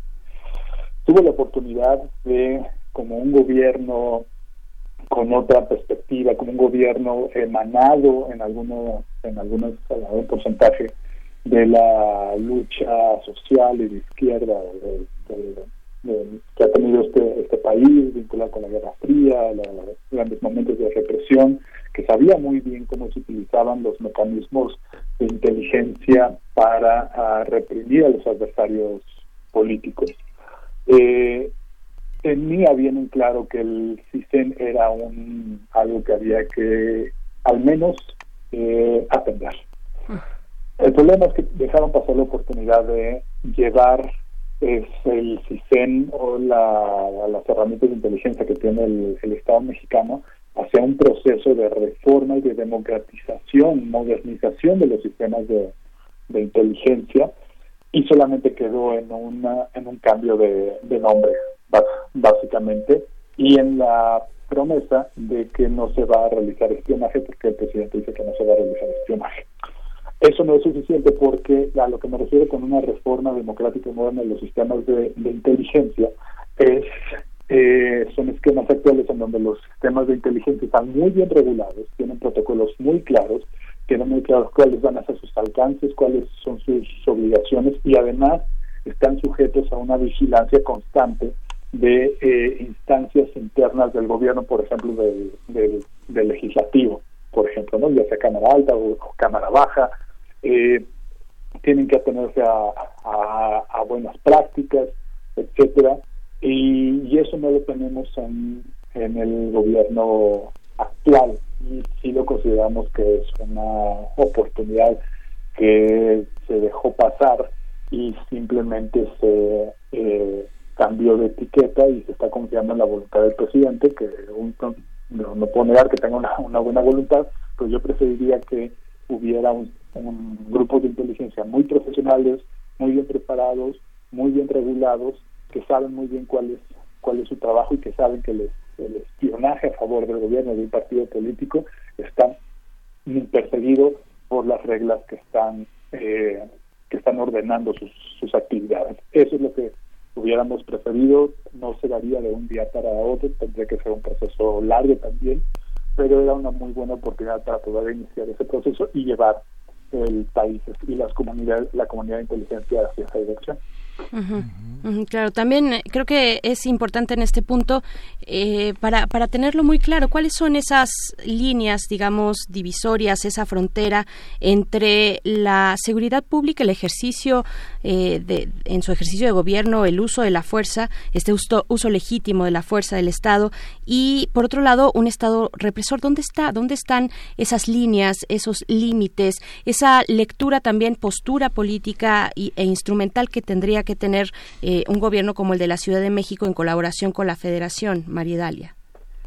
Eh, antes me gustaría decir que, a diferencia de lo que piensa el presidente, de que en este gobierno no hay espionaje y si hay inteligencia, el espionaje es una herramienta de la inteligencia. El espionaje depende cómo se utilice. Si ésta se utiliza para sacar los trapitos al sol de X o Y porque se está buscando dañar a un enemigo y exhibirlo, bueno, pues es un espionaje que se utilizó con fines políticos eh, en una inteligencia ya eh, oscura. El espionaje tiene que ver con grupos que se eh, incorporan a organizaciones sociales eh, que pueden ser radicales para conocer quiénes son los líderes. Y yo creo que nadie estaría en desacuerdo en saber quiénes son los líderes, que buscan, cuántos elementos son, si están armados, si no están armados, tener esa información para que en el momento en que sea necesario, porque estos grupos infiltrados llegan a las manifestaciones, todos encapuchados, se hacen pasar como anarquistas eh, y dañan no solo personas, sino a bienes y alteran la, la estabilidad de ciertos eh, momentos, bueno, pues nadie estaría en desacuerdo en que la policía tuviera la información suficiente para saber que están armados o no, o detener a los líderes que están incentivando, o desarticular las, las fuentes de, de, de financiamiento. Y eso sería espionaje, pero sería un espionaje obviamente bajo unos parámetros eh, y estándares profesionales internacionales que so- solo permiten obtener información para generar inteligencia. Eso, es- eso. Entonces, pues ojalá no desaparezca en ese sentido la herramienta que se requiere para eso. Ver, Lo solo- mismo que para grupos criminales. Claro, y sí. respecto a lo otro, Pero, pero nada más, antes de que pases a la otra parte, que además se relaciona, preguntarte solo como, como para poner un ejemplo, cuando hablamos de espionaje, un espionaje que, que tú nos comentas acá, bueno, bajo los límites eh, que, que otorga, que da la ley, ¿no? Estaríamos pensando, por ejemplo, en el caso de la, de la geolocalización o cosas por el estilo, o en qué, en qué se materializa un espionaje eh, legal por parte del gobierno. Vamos a poner un ejemplo. Eh, todos recordamos la toma de la UNAM, eh, que costó mucho tiempo, que fue muy difícil resolverlo en, eh, la época del CGH, y la forma de poder saber de quiénes estaban, de qué li- liderazgos, de cómo, de qué herramientas y armas tenían los estudiantes, si estaban infiltrados por grupos oscuros o no, de cómo se podía hacer un operativo exitoso sin dañar absolutamente a una sola persona, ningún bien, ni nada que fuera escandaloso. Lo único que permitió eso, eso fue una suerte de espionaje. ¿Qué, ¿A qué, qué en este caso qué era el espionaje? La vigilancia. La vigilancia de personas, de quienes eran, y si nosotros recordamos, aunque fueron detenidos prácticamente todos y llevados al Ministerio Público, prácticamente son, todos fueron eh, un 90%, más del 90%, 95%, fueron liberadas las 48 horas después. No se necesitó una sola arma y eh, se tomó el control de la universidad nuevamente eh, sin ningún daño y ni, y ni causar ni siquiera ni algún problema. Es, eh, eso fue exitoso. Eh, otro, o la detención, por ejemplo, de Ociel Cárdenas Guillén. Ociel Cárdenas Guillén, que tiene un extraordinario sistema de, de, de contrainteligencia para defenderse, eh, cambiaba de domicilio, te- igual que Guzmán lo era, tenía puentes y tenía este, eh, subterráneos para huir. Solo con la geolocalización, con la infiltración de la organización, con, eh, con la compra de voluntades de su propio grupo, eh, con la vigilancia a familiares, a personas alternas que solían visitar, eh, eh, escuchas telefónicas, se logró la captura de Ociel Cárdenas Guillén. Lo mismo que la detención, la tercera, de- la segunda y tercera detención de Joaquín Guzmán lo era, la geolo- geolocalización, la vigilancia de sus eh, parejas, de sus familias y, eh, y las escuchas telefónicas. Eso entonces yo creo que nadie podría estar en desacuerdo en que se pudiera tener una información válida sin uso político ni, ni mafioso, político mafioso de la información como se tenía antes. Incluso la inteligencia en muchos países se utiliza para conocer a quienes van a, a están siendo candidatos a puestos populares o quienes están liderando empresas para, para negociaciones con el gobierno, para no para no eh, hacer negociaciones con empresas que puedan tener eh, antecedentes no solo de lavado de dinero, sino incluso de explotación infantil y demás. Es- eso es válido, muy válido. Sí. Eh, bueno, aunque, esa es una aunque, parte. aunque- sí, sí, sí, Mario, dale, perdón. Y lo último es, ¿hasta dónde alcanzan los protocolos? ¿Hasta dónde se tiene que llegar? A mí me parece que con una buena, un buen sistema de información que permita toma de decisiones adecuadas en el momento adecuado, disminuirán significativamente las eh, las manifestaciones, porque esta inteligencia no solo se basa sobre los grupos, sino es desde el gobierno dentro eh, de eh, esta esta inteligencia de Estado que bien marca David es una inteligencia que se opera dentro del gobierno, es decir, la toma de decisiones para programas sociales se basa en información de inteligencia, la toma de decisión para cómo se están distribuyendo estos recursos también es un asunto de inteligencia, eh, en donde se, se construye a partir de, de, la de la de la de la que se recaba de, de estos órganos y que a- y que solicita incluso los, las, las secretarías para saber eh, eh, identificar liderazgos, identificar métodos, formas. Por ejemplo, a una comunidad no le pueden dar eh, eh, tarjetas de banco con sus depósitos para programas sociales si no existe más que un cajero o ni siquiera un cajero. Y esa es información inteligente. Entonces, ¿cómo se va a distribuir ese dinero y cómo se va a distribuir ese dinero a comunidades en donde le están robando sus recursos como a los maestros que son víctimas de secuestros permanentes porque reciben sus pagos? Bueno, para todo eso hace falta información de inteligencia y eso las demandas de seguridad, las demandas de que no llegan los recursos, las demandas de que no son escuchados por los líderes locales, se reduciría impresionantemente. Claro. Sí, es Bueno. que es, es- es- es muy interesante lo que dices. Lo que pasa, Maridalia, es que fíjate que durante la administración de Cedillo, durante el movimiento del CGH, hay una cronología que está, que está, que está hoy en la consulta pública del Archivo General de la Nación, 60 cuartillas, donde explican quién fue quién en el CGH, ¿no? La, la intervención de del CISEN fue realmente catastrófica. O sea, hay una, hay una adjetivación, una manera de, de adjetivar a la gente que participa. Hay un, hay una parte donde hay destacados profesores, por ejemplo, como Alfredo López Austin, Alejandro Rossi, Héctor Fixamudio, Manuel Peinberg, Adolfo Sánchez Vázquez, Miguel León Portilla, Luis Villoro, que dicen que hay que abrir el diálogo, que no hay que criminalizar a los estudiantes. Y yo creo que esa parte la inteligencia, entre comillas, que el gobierno de Cuauhtémoc Cárdenas, cuyo nombre ha salido ya dos veces en esta emisión, fue muy importante. Este Javier González, eh, Javier González eh, y, y, eh, Gabriel Mendoza, que estaba, Gabriel González al frente de la comunicación social y Gabriel Mendoza al frente del cuerpo de granaderos, están en un momento en el que la información que corre permiten que no haya una confrontación en periférico. ¿Te acuerdas? Eh, los montados y los estudiantes. Así es. Yo creo que esa parte es lo que revela una ética y una manera de hacer de hacer el uso de la inteligencia, mientras que, que, que el gobierno de Cedillo criminalizó y con esa información privilegiada este persiguió durante varios años después a través del tribunal, incluso universitario, a los estudiantes que participaban en el CGH. Digo, es- digo la historia lo dirá, pero Sí. esta esa parte de la criminalización, de la adjetivación, uno lee en los ad- adjetivos del CISEN esas viejas, esos mariquitas, adjetivos terribles contra la población universitaria y disidente. ¿no? Y, y, bueno, desafortunadamente se nos ha acabado el tiempo. No quiero dejar de preguntarte también en un comentario de cierre, David Ramírez, lo que quieras agregar en estos dos minutos que tenemos con, con ustedes. Sí, muchas gracias, Berenice. No, sola- solamente eh, también retomar el, tema de la inteligencia. Es un instrumento básico que tienen todos, todos los estados, pero como instrumento del estado tiene que estar sujeto a, a regulaciones muy estrictas, en específico porque es un, es un, es un tema eh, que tiene que ser, en ciertos casos, tienen que ser usados en casos de excepcionalidad. ¿no? Entonces ahí ya los esquemas actuales piden por, por contrapesos, controles, verificaciones, monitoreo de todo lo, de todo lo que se hace en las herramientas de inteligencia y ahí el gobierno, eh, el estado actual de, la- de las cosas está muy lejano de donde tendríamos que, que estar.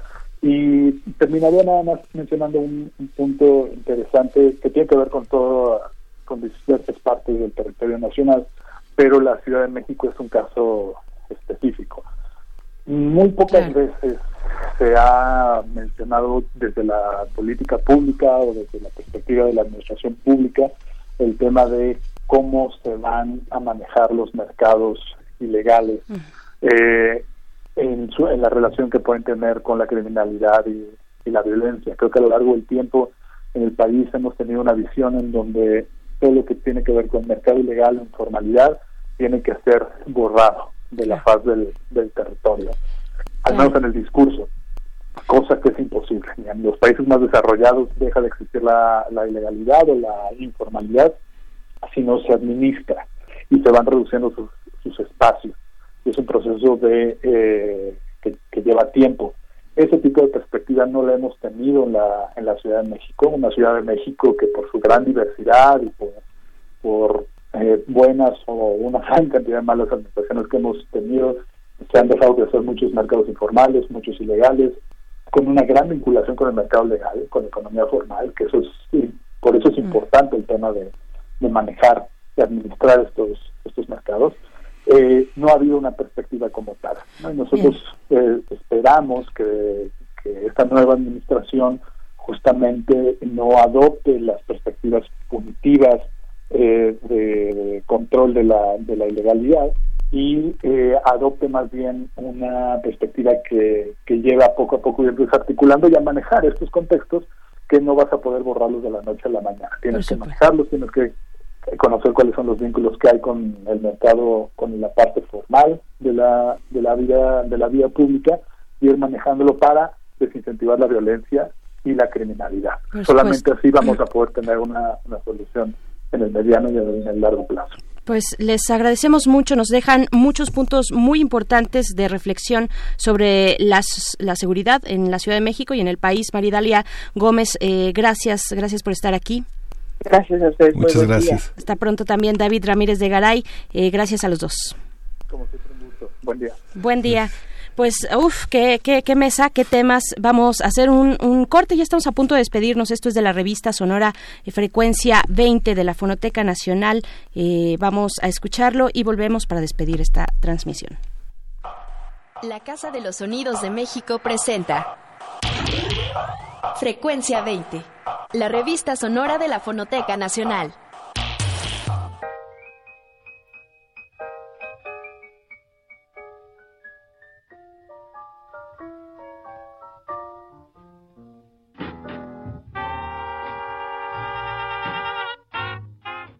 La grabación y recuperación de documentos sonoros es una actividad que hasta hace poco tiempo ha sido revalorizada.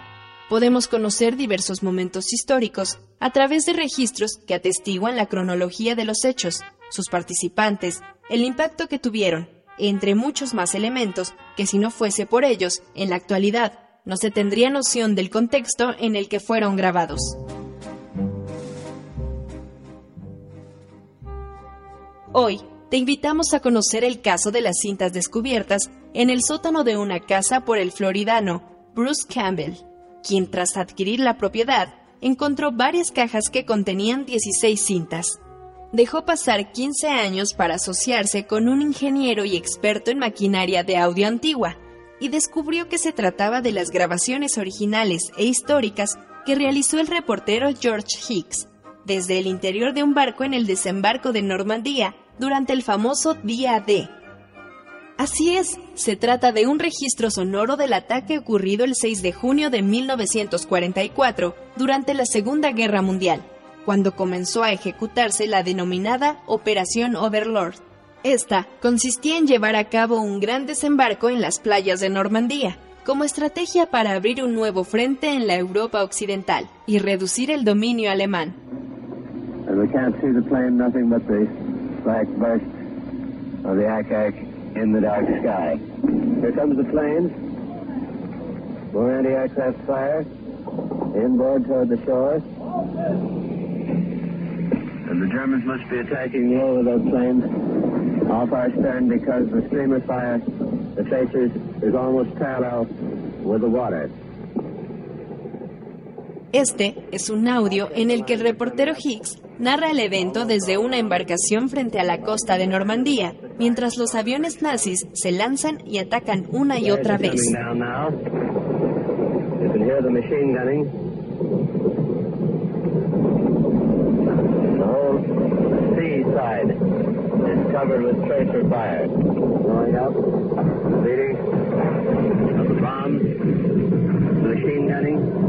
The planes come over closer. Fiery, low, switching smoke, brilliant fire down low toward the French coast, a couple of miles. I don't know whether it's on the shore or is a ship on fire. Here's very heavy attack now, right?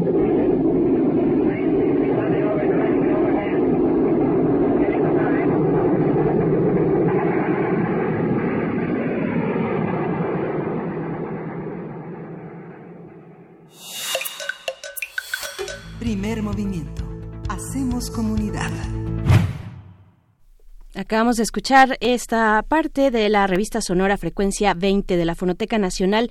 Eh, hay un segmento disponible en nuestras redes sociales y en la página de la Fonoteca, más bien en la página de la Fonoteca pueden en- encontrar extractos de esta revista sonora que produce Oscar Peralta, productor también de Radio UNAM, y Paola Talamantes, los dos eh, productores de Radio UNAM. Pues ahí está esto que vamos a dar eh, seguimiento desde estos micrófonos. Yo creo que una vez cada 15 días es eh, la propuesta para la revista de la, la revista sonora. Hashtag frecuencia 20, ahí pueden encontrar este link con números pasados. Eh, pues bueno, vamos ya a despedirnos, Miguel Ángel. Nos vamos a ir con música, algo de Nirvana, para aprender un poco la mañana de descanso, para darnos algo de energías. Muchas Sí, gracias. muchas gracias. Nos escuchamos mañana. Vamos a escuchar de Nirvana, Stay Away. Y esto fue Primer Movimiento. El mundo es de la universidad.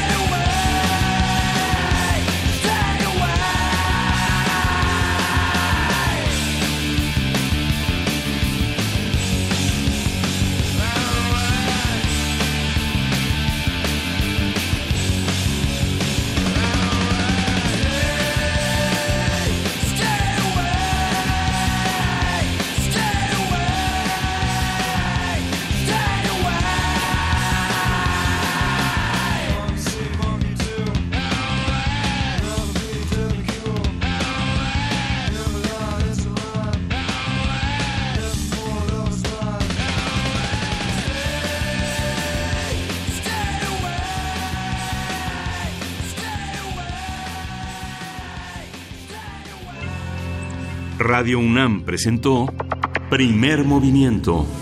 El mundo desde la universidad.